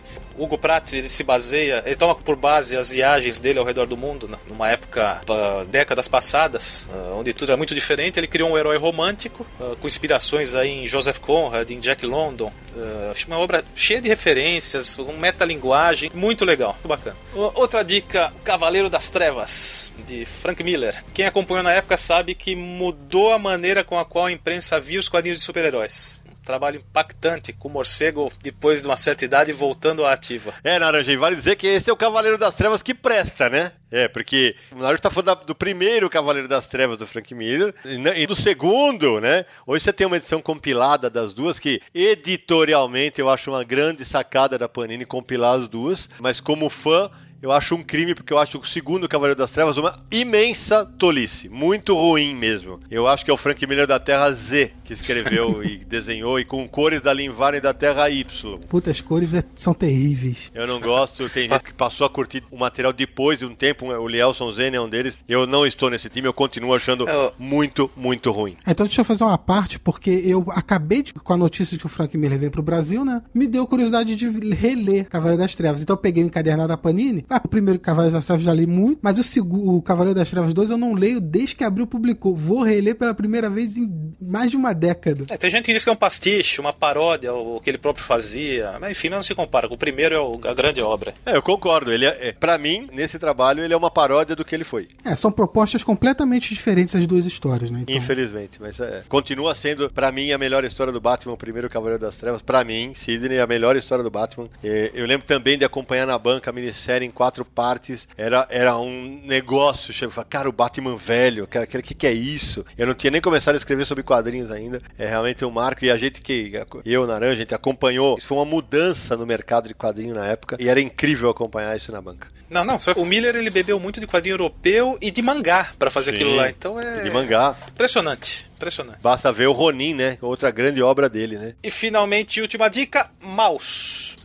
uma obra importantíssima que ganhou inclusive o Pulitzer. É, o prêmio Pulitzer de jornalismo. O Art Spiegelman, ele, ele narra a, história do pai dele na época da Segunda Guerra. História absolutamente tocante que é, a princípio você pode olhar e falar assim: ah, não, eles são retratados como bichinhos, né? É, porque os judeus são ratos, né? E os nazistas são gatos. Exato, é, é realmente é uma história poderosa, cara, uma história muito, muito forte. Uma história forte, né? Como, como o pai dele sobreviveu aos campos de concentrações e é uma história muito humana. Ele mostra os defeitos das pessoas ali. De... É uma história obrigatória não só para quem é fã de quadrinho, é uma história obrigatória sobre a história da humanidade. Exato, o marco da nona arte. Então minhas dicas são essas. Bom, então para fechar as minhas dicas, durante muito tempo, é, em entrevistas o pessoal perguntava qual a melhor história em quadrinho que você leu na vida. E eu falava, ah, Companheiros do Crepúsculo do François Bourgeon, no francês. E aí ninguém sabia, ficava me olhando com cara de pastel, porque a Meribérica havia lançado esse material no Brasil em três partes, né? Foi lançado em três partes no Brasil, e pouquíssima gente tinha tido acesso. É uma história medieval que fala de religião, que fala de sonhos, é. Para quem curte a pegada Senhor dos Anéis, um prato cheio. Hoje eu posso falar com orgulho, porque a Nemo trouxe esse material para o Brasil há, acho que há dois anos, né? É, e muita gente finalmente conseguiu ler. Então várias pessoas me escreveram: pô, Sidão, finalmente li, porra, que história do caralho. Então, essa é uma, a minha primeira indicação. A segunda, Retalhos, do Craig Thompson, lançado no Brasil pela Quadrinhos da Companhia. Para mim, uma grande história. Uma grande história. Ah, sei o quê. Mim, é uma das, uma das grandes histórias que eu li na vida. Acho que é uma, é uma história é, é, autobiográfica, fala da relação dele com a família, com a religião, com o primeiro amor. Mas, é, além da história ser envolvente, o, o Craig Thompson é um grande narrador, narrativamente é brilhante. Tem uma sequência que me marca, que é quando ele, a namorada começa a esquecer dele, que ele pinta toda a parede do quarto e ela tá passando tinta por cima. E é quando ele fala, porra, acabou, né? Eles estão distantes um do outro. É uma metáfora visual belíssima. Eu optei nessas minhas indicações por só escolher materiais que são encontráveis no mercado. E a terceira, que é quentinha, acabou de sair do mercado pela Realejo Livros, é Ardalém, do Miguel Ancho Prado, já citado aqui neste podcast, que eu tive a oportunidade de ler na edição portuguesa, lançada pela Asa Editorial. É um primor de história. É um primor de história sobre uma mulher, uma jovem que quer resgatar o passado do avô dela, entra numa trama que vai envolver coisas meio espirituais, coisas ligadas à memória e tudo muito intrinsecamente ligado com o mar. É uma história belíssima, belíssima, um dos melhores lançamentos de 2015, vale demais a pena você conferir. Nossa, Sidão, você me lembrou agora do traço de giz. Acho que dá pra fazer um programa só pra gente dar dica, né? Porque é muita coisa, é muita coisa. Traço de giz, Naranjo, estava na minha dica que eu falei, mas aí eu falei, como não tá lançado no Brasil, vou jogar Dalém, que também é uma grande história. Traço de giz é outra grande história do Miguel Ancho Prado. Na entrevista dele, que tá no livro do Universo HQ, ele também fala disso. E para mim, Traço de giz é a melhor história sobre viagem no tempo que eu li na vida. É uma, é uma história realmente belíssima. Então tá aí, as dicas, sugestões de leitura dos integrantes do Confins do Universo. Anote, aproveite. No próximo bloco, leitura de e-mails. Não sai daí!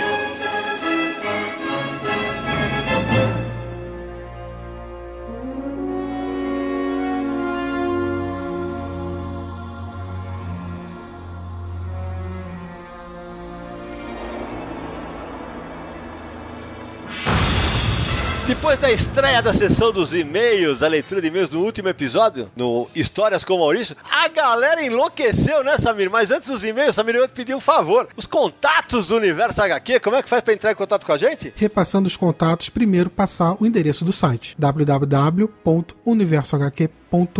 Se você está interessado em ouvir todos os nossos podcasts, também é fácil, fácil de acessar podcast.universohq.com. Nas redes sociais, só procurar o Universo HQ no Facebook, no Twitter, no Google Plus, no Instagram. Nós vamos estar por lá, pode mandar mensagem, trocar ideias com a gente. E, claro, Nosso podcast Confins do Universo está no iTunes. Basta acessar o iTunes, procurar por Confins do Universo ou clicar aqui embaixo no post desse programa. Vai estar o link direto para o iTunes. Assine o feed de lá, você vai receber todas as notificações de novos episódios. E não esqueça, claro, de deixar seu comentário, a sua nota com avaliação na página do iTunes e nos ajudar a divulgar o podcast para mais pessoas. É isso aí, espalhe o Confins do Universo para os seus amigos, tem cada vez mais gente ouvindo, tá sendo um grande barato a repercussão para nós, tá sendo um grande barato ver, não só pelos números do iTunes, pelo número de downloads, mas, pô, gente, eu fui reconhecido na rua, olha isso! O Henrique, eu não vou saber o sobrenome dele, o Henrique me parou comendo um lanche falando que adora o Confins do Universo. É, um abração se você estiver ouvindo, Henrique, obrigado pelo reconhecimento, valeu mesmo. Bom, e se você está ouvindo este episódio do Confis Universo especial sobre o Universo HQ no dia em que a gente está lançando, que é dia 11 de novembro, hoje também começa o Festival Internacional de Quadrinhos de Belo Horizonte, o FIC. E olha só, nós quatro estaremos no FIC autografando o livro Universo HQ Entrevista. Então, ó, se você for ao evento no dia 14 do 11, 14 de novembro, a partir das 14 horas, eu, Sérgio Codespot, Samir Naliato e Marcelo Naranjo estaremos autografando o Universo HQ Entrevista. Em que mesas mesmo, Samir? Mesas 10, 11 e 12. Olá. Então, ó, passa lá. Vai ser um prazer conversar com você, trocar ideias e conversar sobre quadrinhos um pouquinho por lá. Apesar de não ter chegado e-mail, vale a gente citar, né? No último podcast sobre o Maurício, a gente gravou o negócio e acabou que a gente deixou passar no momento da edição e não dava mais tempo de corrigir. Né, Naranjo? Exatamente. Quando eu cito a HQ do, do MSP50 do Maurício como dica de leitura, do MSP MSP50, uma HQ muito bonita, foi escrita e desenhada pela Erika Wano. Exato, desenho do Holly Avenger. E acabou não saindo crédito. É isso aí. HQ linda, acabou não saindo crédito, tá aí corrigido. Feita a correção. Vamos para nossas leituras de e-mails, mas antes, lembrando como mandar e-mail pra gente, o endereço é podcast arroba universo HQ. Se você quer enviar seu e-mail que ele seja lido no programa, é a melhor opção é que nos mande um e-mail porque é mais fácil da gente filtrar todas as mensagens, tá bom? Então vamos começar? Vai nessa. Primeiro e-mail, Paulo Luciano Silva Santos de Campina Grande,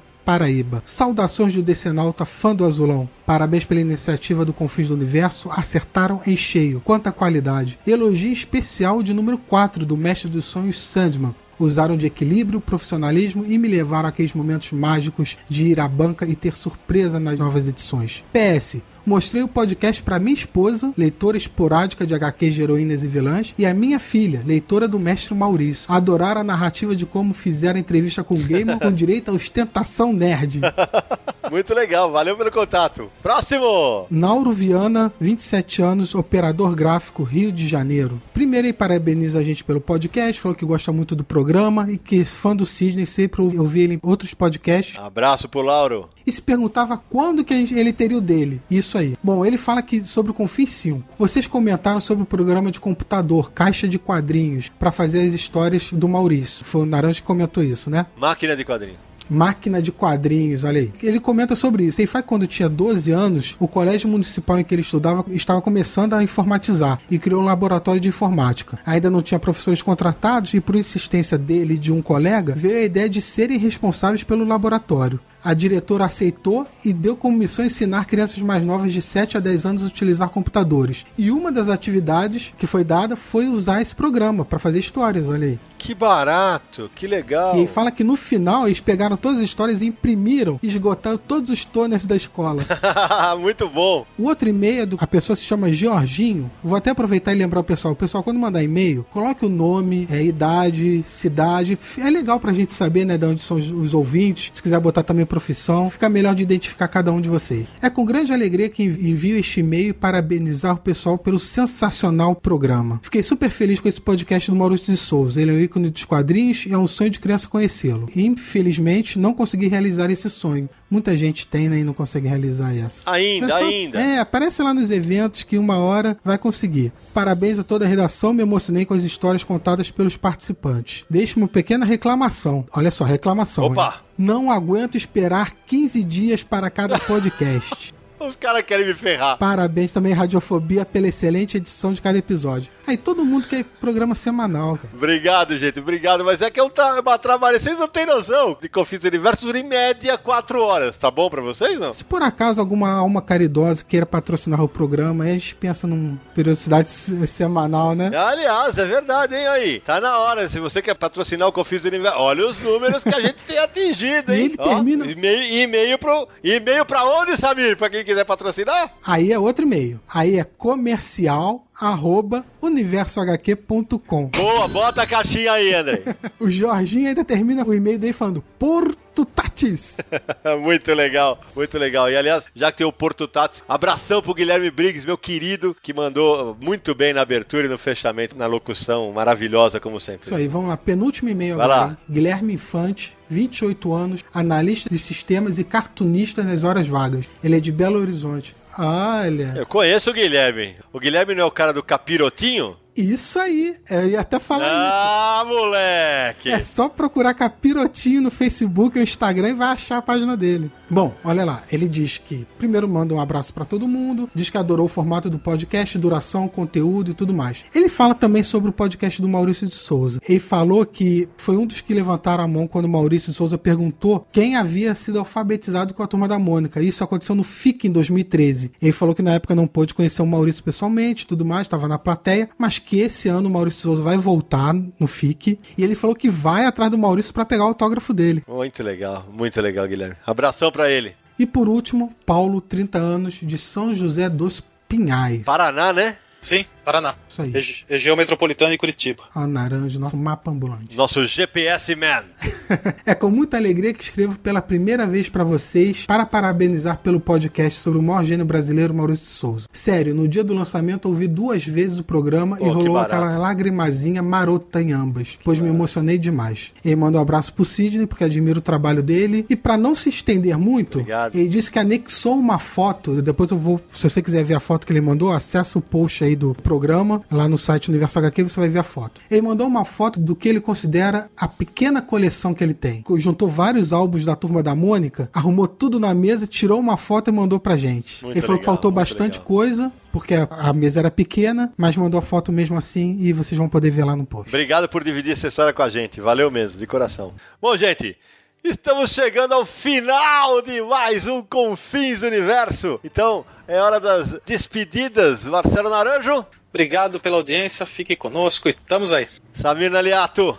Um abraço para todos os ouvintes e um abraço também, como o programa foi sobre o Universo HQ, um abraço ao Sidney, ao Naranjo, ao Sérgio, todos os colaboradores do site. Muito obrigado pela ajuda. Sérgio Codespote. Bom, pessoal, queria encerrar aqui minha participação, agradecer todo mundo que está escutando o Confins do Universo.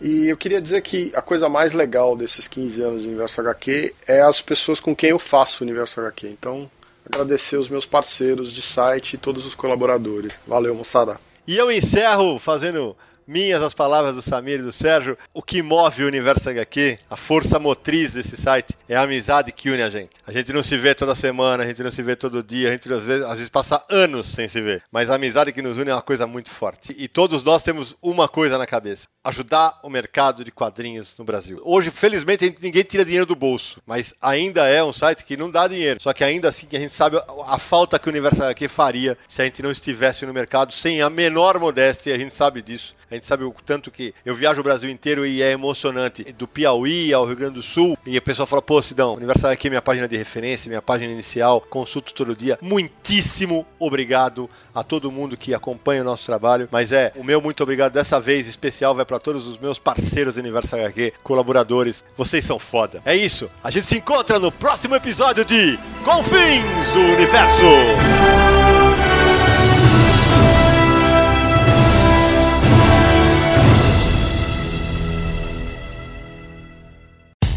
No dia mais claro ou na noite mais densa, você está deixando a nossa presença. Faça uma boa viagem de volta, mas não fique disperso. Nos encontraremos no próximo episódio de Confins do Universo.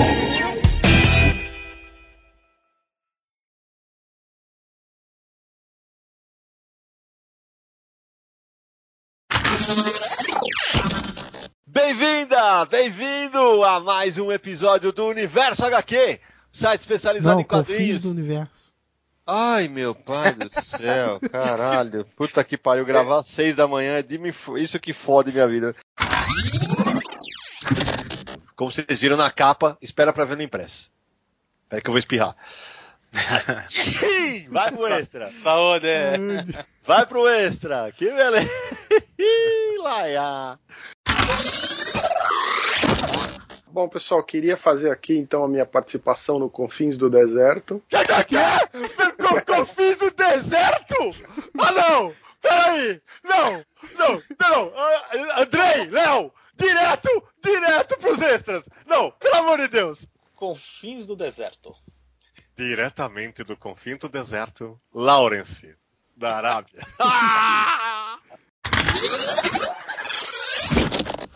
Eu não lembrava mais disso. Uhul. Eu tô. Este podcast foi editado por Radiofobia, podcast e multimídia.